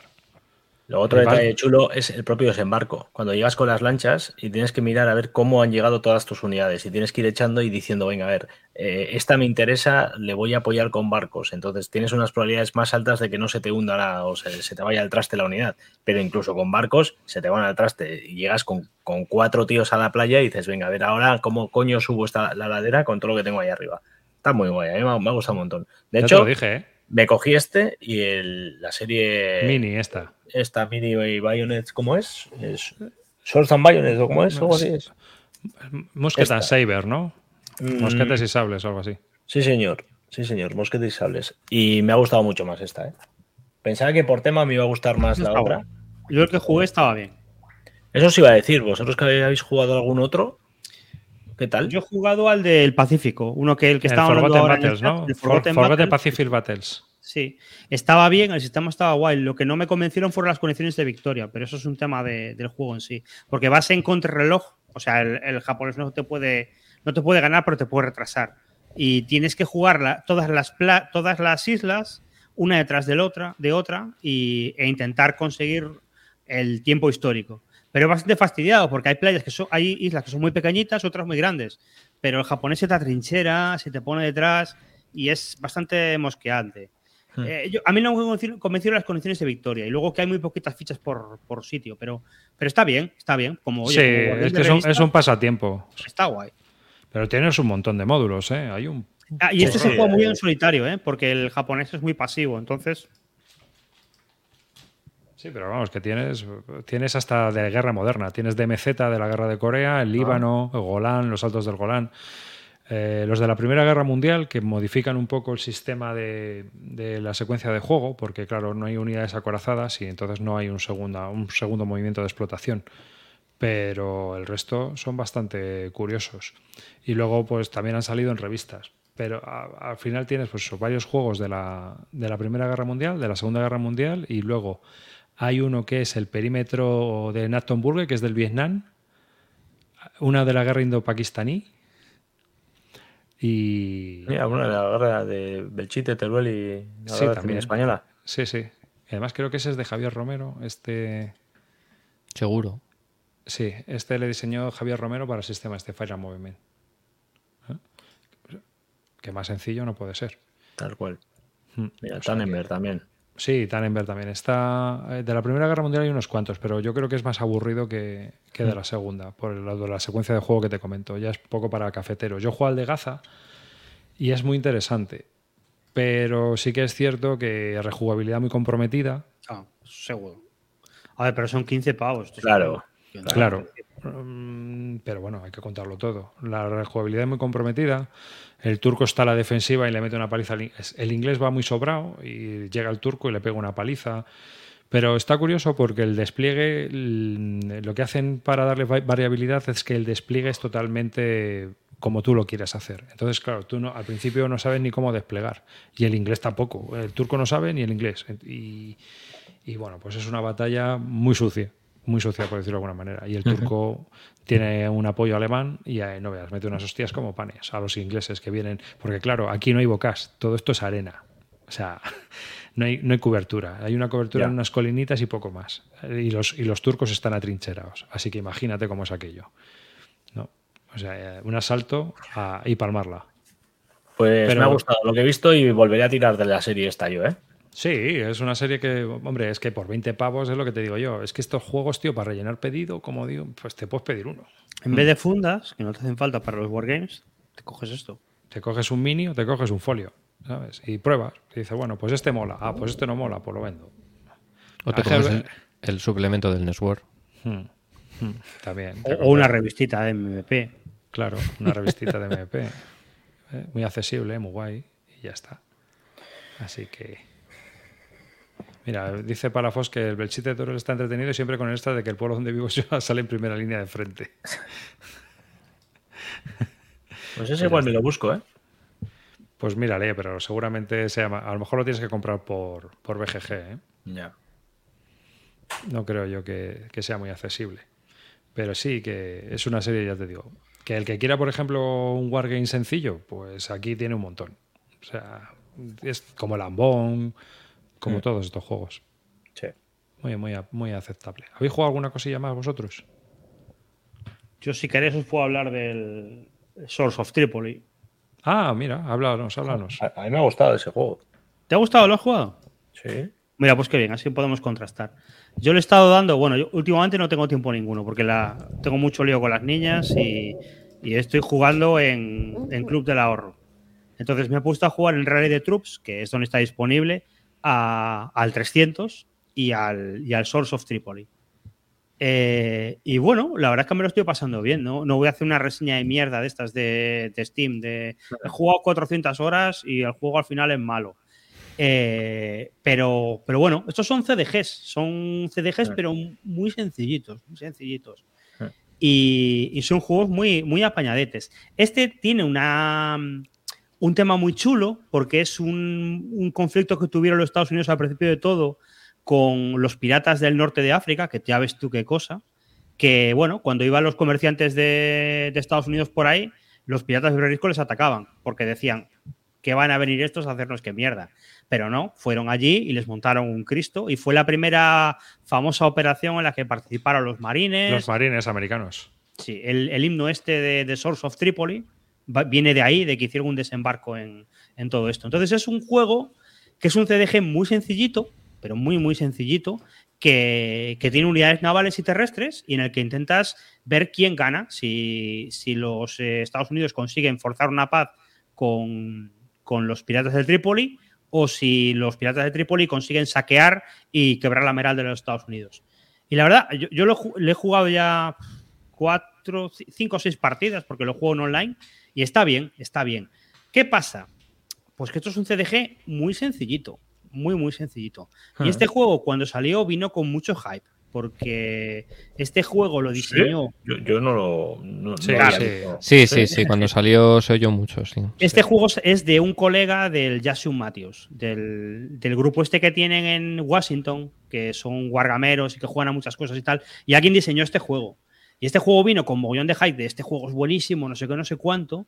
Y, y bueno, es un juego que está bien, pero la gente tiene que ser consciente de lo que está comprando. Este juego es muy sencillito, muy sencillito. De hecho, eh, estoy jugando al 300 y al, y al Source of Tripoli y me parece que son el mismo tipo de juego. Sí. Solo Sí, que sí. uno cuesta 20 euros y viene una cajita pequeña. Eso Y el, decir. of, y el Souls of Tripoli es un juego que cuesta 65. 50, 60 euros, que tiene una producción súper chula, ¿eh? Pero que luego te pones a jugar y son un poquito lo mismo. Yo me quedo con 300, ¿eh? Claro, es que yo también me quedo con 300. Hmm. Ahí está el tema. Es lo que te iba a decir, ¿no? Que para ser juegos sencillos es que la diferencia de precio. Pero la de hecho lo, producción, lo- al final- lo vendí No sé. precisamente porque me parecía un juego demasiado caro y no me ofrecía mucho, la verdad. Claro. O sea, es- Y, luego tiene unas cosas, esto es un, esto es un tema mío ya, de que te- he jugado muchísimos TDGs. Esto me gustaría que, que Borat, que ha jugado mogollón, jugara este juego para que me diera su opinión. Porque, eh, ¿qué le pasa a este juego? En este juego, a diferencia del 300, eh, cada jugador tiene su mazo. Entonces, ¿qué pasa? Que como cada jugador tiene su mazo de cartas, eh, las jugadas están como más prefijadas. En el sentido de que te juegas estas cartas, sabes lo que viene. Y luego hay tiene un par de soluciones a cómo funciona. El juego es muy sota, caballo y rey. Porque como cada uno tiene su mazo, tú sabes lo que sale y una vez que vas en la tercera partida, tú sabes lo que hay. Y tiene una serie de soluciones que a mí me parecen un poco, eh, no sé cómo explicarlo, pedestres. Porque, mm, eh, a ver cómo lo explico. Em, el juego son varios años y en los dos últimos años hay muchas cartas que tú no las puedes jugar hasta los dos últimos años, que es el desembarco militar y el ataque por tierra. Entonces, da la impresión como que los dos últimos años es cuando puedes jugar el juego a plan y el resto es como un tanteo previo a ver qué pasa. Y como que Sí, el juego estuviera ser. como estirado. ¿No, ¿No te, parece- no te dio esa sí, puede ser, puede ser. Puede ser que Porque tenga una- todo, todo se basa en. Hay una serie de eventos que te van a beneficiar. Entonces tú decides si los juegas antes para hacer cosas e intentar ganar de otra forma, o bien te los guardas en la mano y los aforras para los dos últimos turnos ir a tope a, una- a esta estrategia. Sí. E incluso si el juego acaba en tablas, si nadie gana, y hay una última carta que es en plan de juego esto y hago un desembarco en Trípoli y me lo juego todo al todo o nada. Y y esa solución no me gustó nada para final de juego. O sea, es un rollo de decir, no doy, bueno, pues intento esto y a tope. Hmm. Eh, nah, no- Sí, es para darte como la oportunidad, ¿no? como la última oportunidad para que te veas. Entonces me da la impresión de que las partidas van a ser un poco parecidas. Más parecidas que en el 300. Porque, es que, joder, es que yo juego al 300 y el 300 se puede hacer muchas cosas. Sí, te sí, puede sí, venir sí. el griego te puedes embarcar en, en Asia. Te puede romper el puente. Puede irse atrás y no sé qué. Aquí me parece que todo es como un tanteo, un tanteo, un tanteo, un tanteo. Y al final te das las hostias, pero los dos últimos turnos. Entonces, Pero sí. yo te, co- te compro eso, pero es divertido. Esos dos últimos turnos divertido, son muy es divertido. No, eso no, es divertido. Ojo, ojo, yo, yo no puedo hablar mal de este juego. Este juego está bien, este juego es divertido. Eh, me parece que cuesta demasiado, pero me parece que, que como juego está bien. Eso- Pero sí que me parece que, que se podía haber hecho mucho mejor. de- El de problema que le veo es principalmente que vale, que es muy caro. Este juego vale lo mismo que el 300 y está en la liga de los buenos. No, vale, ¿eh? no vale la misma del 300. No, vale dice que sí, va- que sí. Yo decía que sí costara, que si lo hubieran metido en cajita pequeña y te hubieran cobrado 20 claro. pavos con él, seguramente Claro, pero- pero este estaría es más el- justificado. Este es el tema que siempre hablamos nosotros, Roy y yo, que mucha gente dirá, no, hombre, el precio da igual. Digo, pues no, porque eh, Sí, sí. estamos hablando de fillers con, con precio de Wargame tocho, de euro tocho, ¿sabes? Estamos hablando de 60, 70 pavos. Mira, los de Worthington Games se van a los 80 euros ya. Y, y ese, y el otro tema, el hecho- de que este juego está muy, como muy concentrado, muy resumido, y tú te paras a pensar y dices, ostras, es que por este precio hay euros que me dan un poco lo mismo Claro. y, cuestan mucho menos en producción. Lo que pasa es que como esto tiene una producción diferente, pues funciona de otra manera. Eso, eh, un Watergate es un CDG mucho más complejo que, que el Source of Tripoli Sí. y que tiene muchas más partes móviles. Entonces, y, bueno, y que te llena más.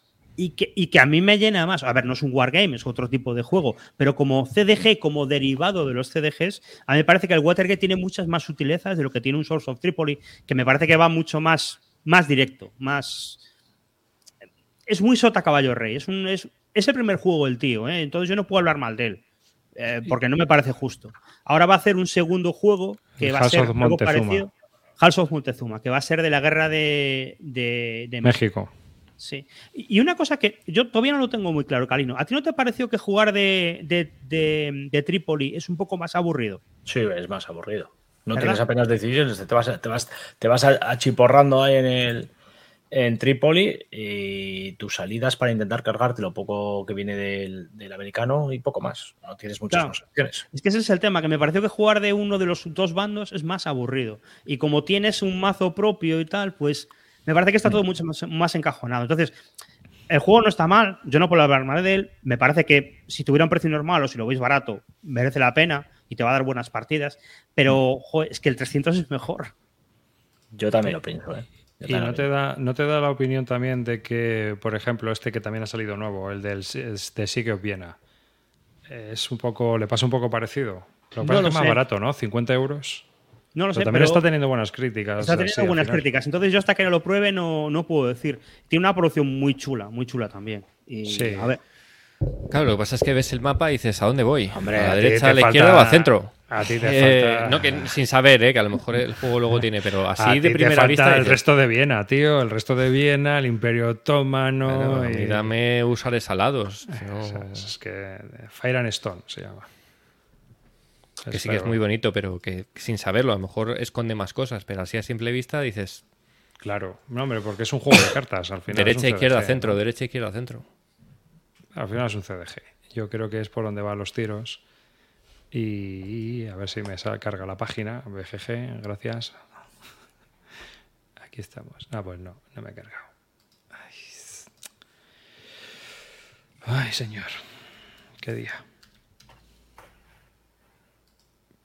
El asedio de Viena, 1683. Este, que si se ves, tiene.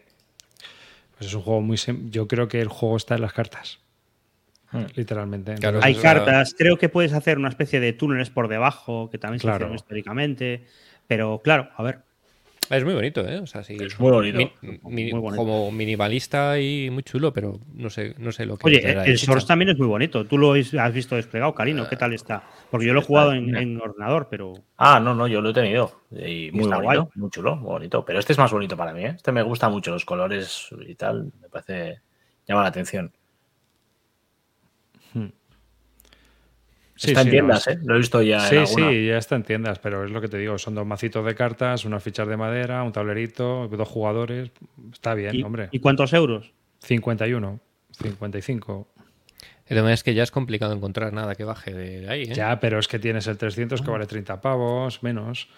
Tienes el Watergate que vale. Tienes el Watergate que vale 30. Es decir, que es que hay un- una serie de juegos. El Border States que sacaron los del Saladín también vale 27 euros, tío. Y es un El- juego así minimalista Esto El es una las cosa de la guerra el de las- secesión. El de las navas de Tolosa de Draco también. Claro. Esto es una cosa que hemos hablado, que, que GMT y, y en realidad los americanos no tienen cogida la medida de lo que es un euro producido, que lo que tiene que valer, lo que tiene que costar y al público que tiene que llegar, porque yo creo que este juego, por menos, menos producción y menos dinero, llega a más gente. Pero es que su. A ver, Este- esto es como esto todo no es de GMT, ¿no? de- No, no, no, no. Hablo americanos en general. Ah, su vale. nivel económico es otro, entonces a lo que aquí son 60, pues allí es el equivalente a ser 25. No creo que vaya por ahí, ¿eh?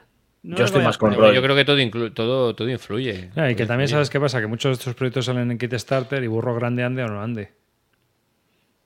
Y ya está. Es que tú si sacas un 300 se lo puedes recomendar a gente que no es del mundo de, de no es del Sí, mundillo. Le puedes decir, este juego está de puta madre, juégalo y, y está guay, pero un juego que cuesta 51 ya no. Y yo creo que este, este, estos juegos tan pensados podrían llegar a un público más amplio, ¿eh? Si se pusieran. Sí, sí, yo también. Yo también, yo soy de esa opinión, pero bueno. Te está de tal manera, tío, que está teniendo muy buenas críticas el juego este.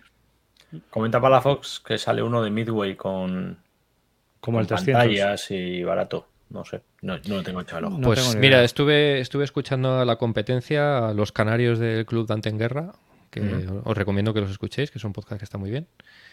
Y lo pusieron a París Ah, sí. diciendo que el tema de. No, no sé si es que lo jugaron bien o no, pero que ellos mismos sorprendían que sí, sí, todo oculto, pero que la primera vez que mueves ya tienes que decir dónde está tu avión o tu barco. O sea que Hostia. sí, no, yo escuchando el podcast me quedé bastante, me quedé bastante flipado. O sea que todo muy bonito, pero la- lo de la niebla de guerra se va a tomar por culo en el primer, en el primer movimiento. No ¿Cómo debe ser?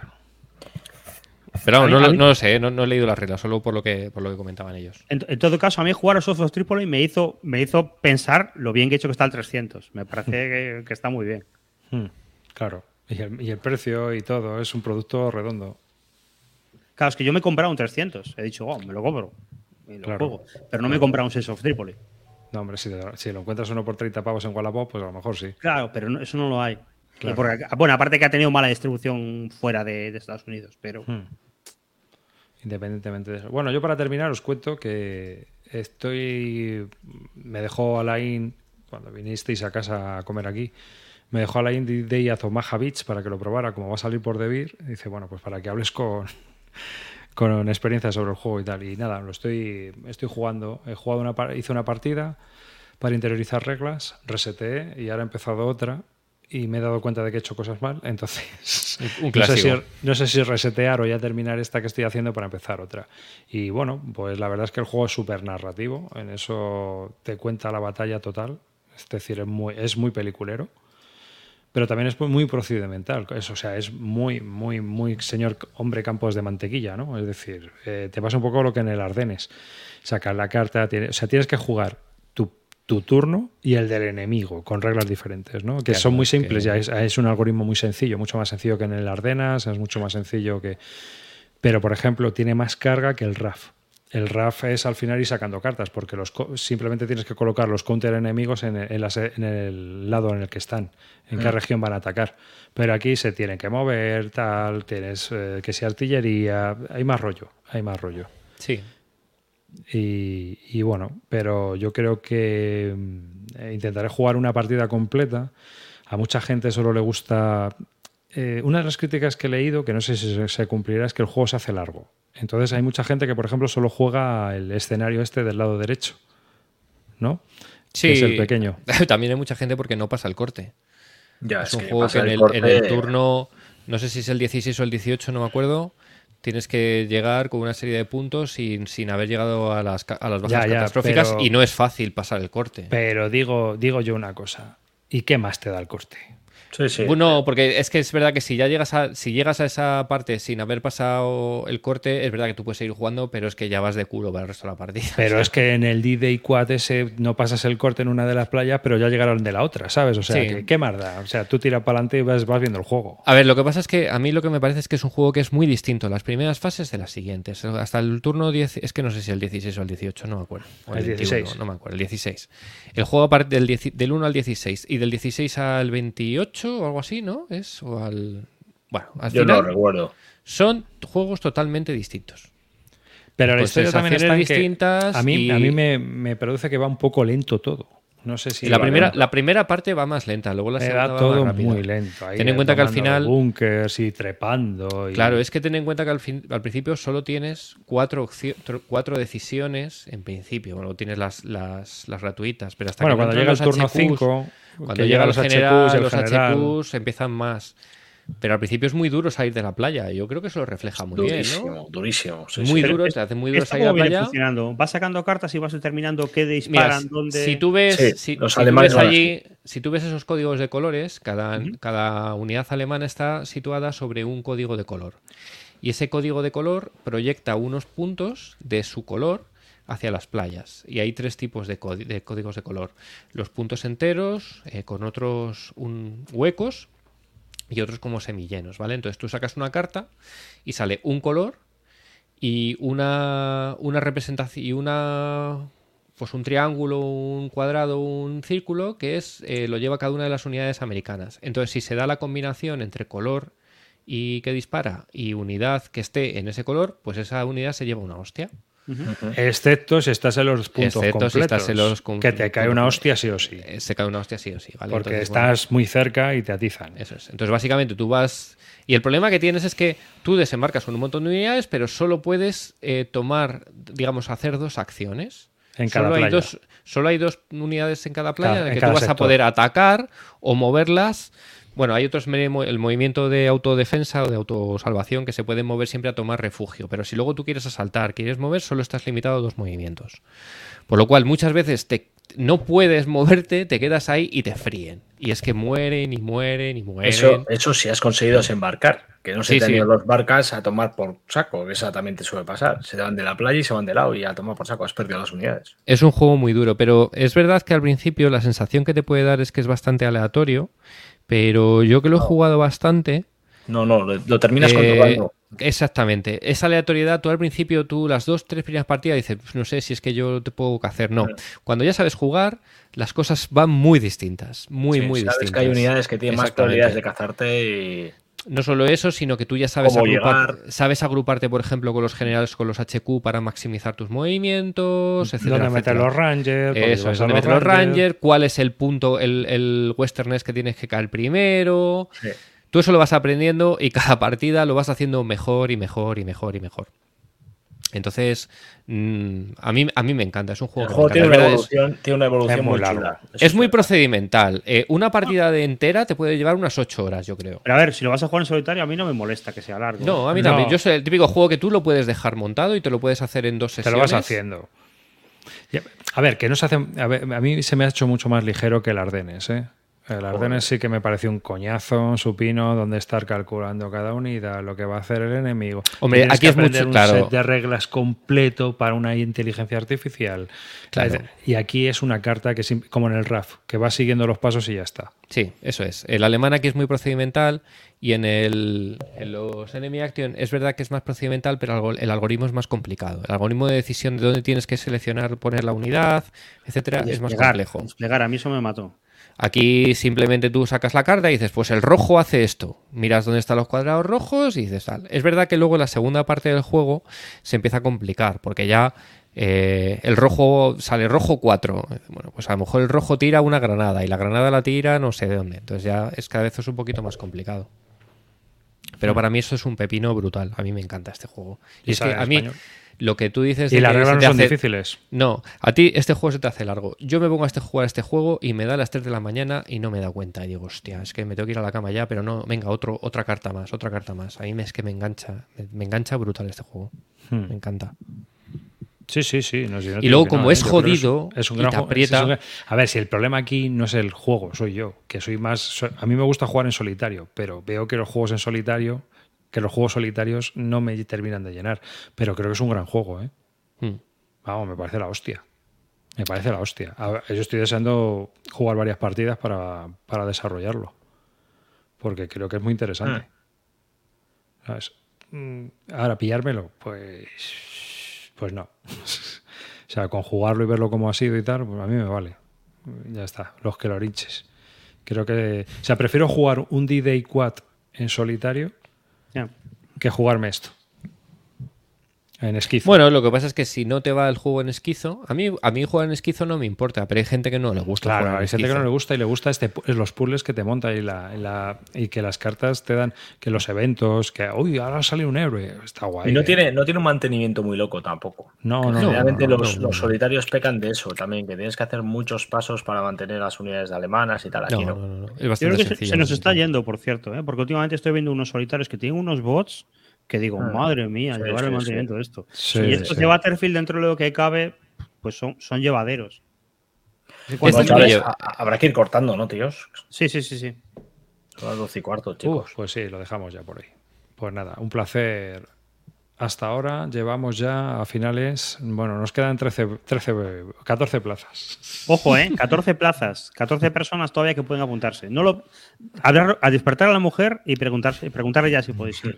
A la familia. a los No, no, reserva, si- 14 reserva sin preguntar, a lo bonzo. Luego se puede cancelar, ¿eh?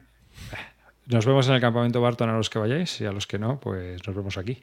Así que un saludo de David Arribas, muchas gracias por escucharnos. Muchas gracias también a NAC por sacar un juego tan... Esto es una apuesta, una apuesta arriesgada.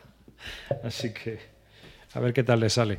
Espero que bien. Y, Y- y gracias a HQ Y gracias a por- HQ Wargames también por, por el sorteo de un asalto a Madrid. También hablaremos de él, a ver si lo podemos jugar. Así que nada, un saludo de David Arribas y hasta el próximo programa. Dale, Río. Pues nada, muchas gracias por estar aquí. Eh, mm, 12, 12 plazas. Apuntaros, chavales, que lo vamos a pasar pirata. Roy, dale. 11 plazas ahora, 11 plazas desde que, desde que habló Calino, digo, desde que habló Rosalito. Así que venga, apuntaros ya y nos vemos en Zaragoza. Calino, mata esto, mata esto, por favor. Bueno, chavales, que espero veros a todos por allí, que tengo muchas ganas de que esto vaya adelante y que un placer y nada, que feliz año, que no os hemos dicho nada, eh, que empezamos una andadura nueva. Y enhorabuena a JG Malvadi que ha ganado el juego.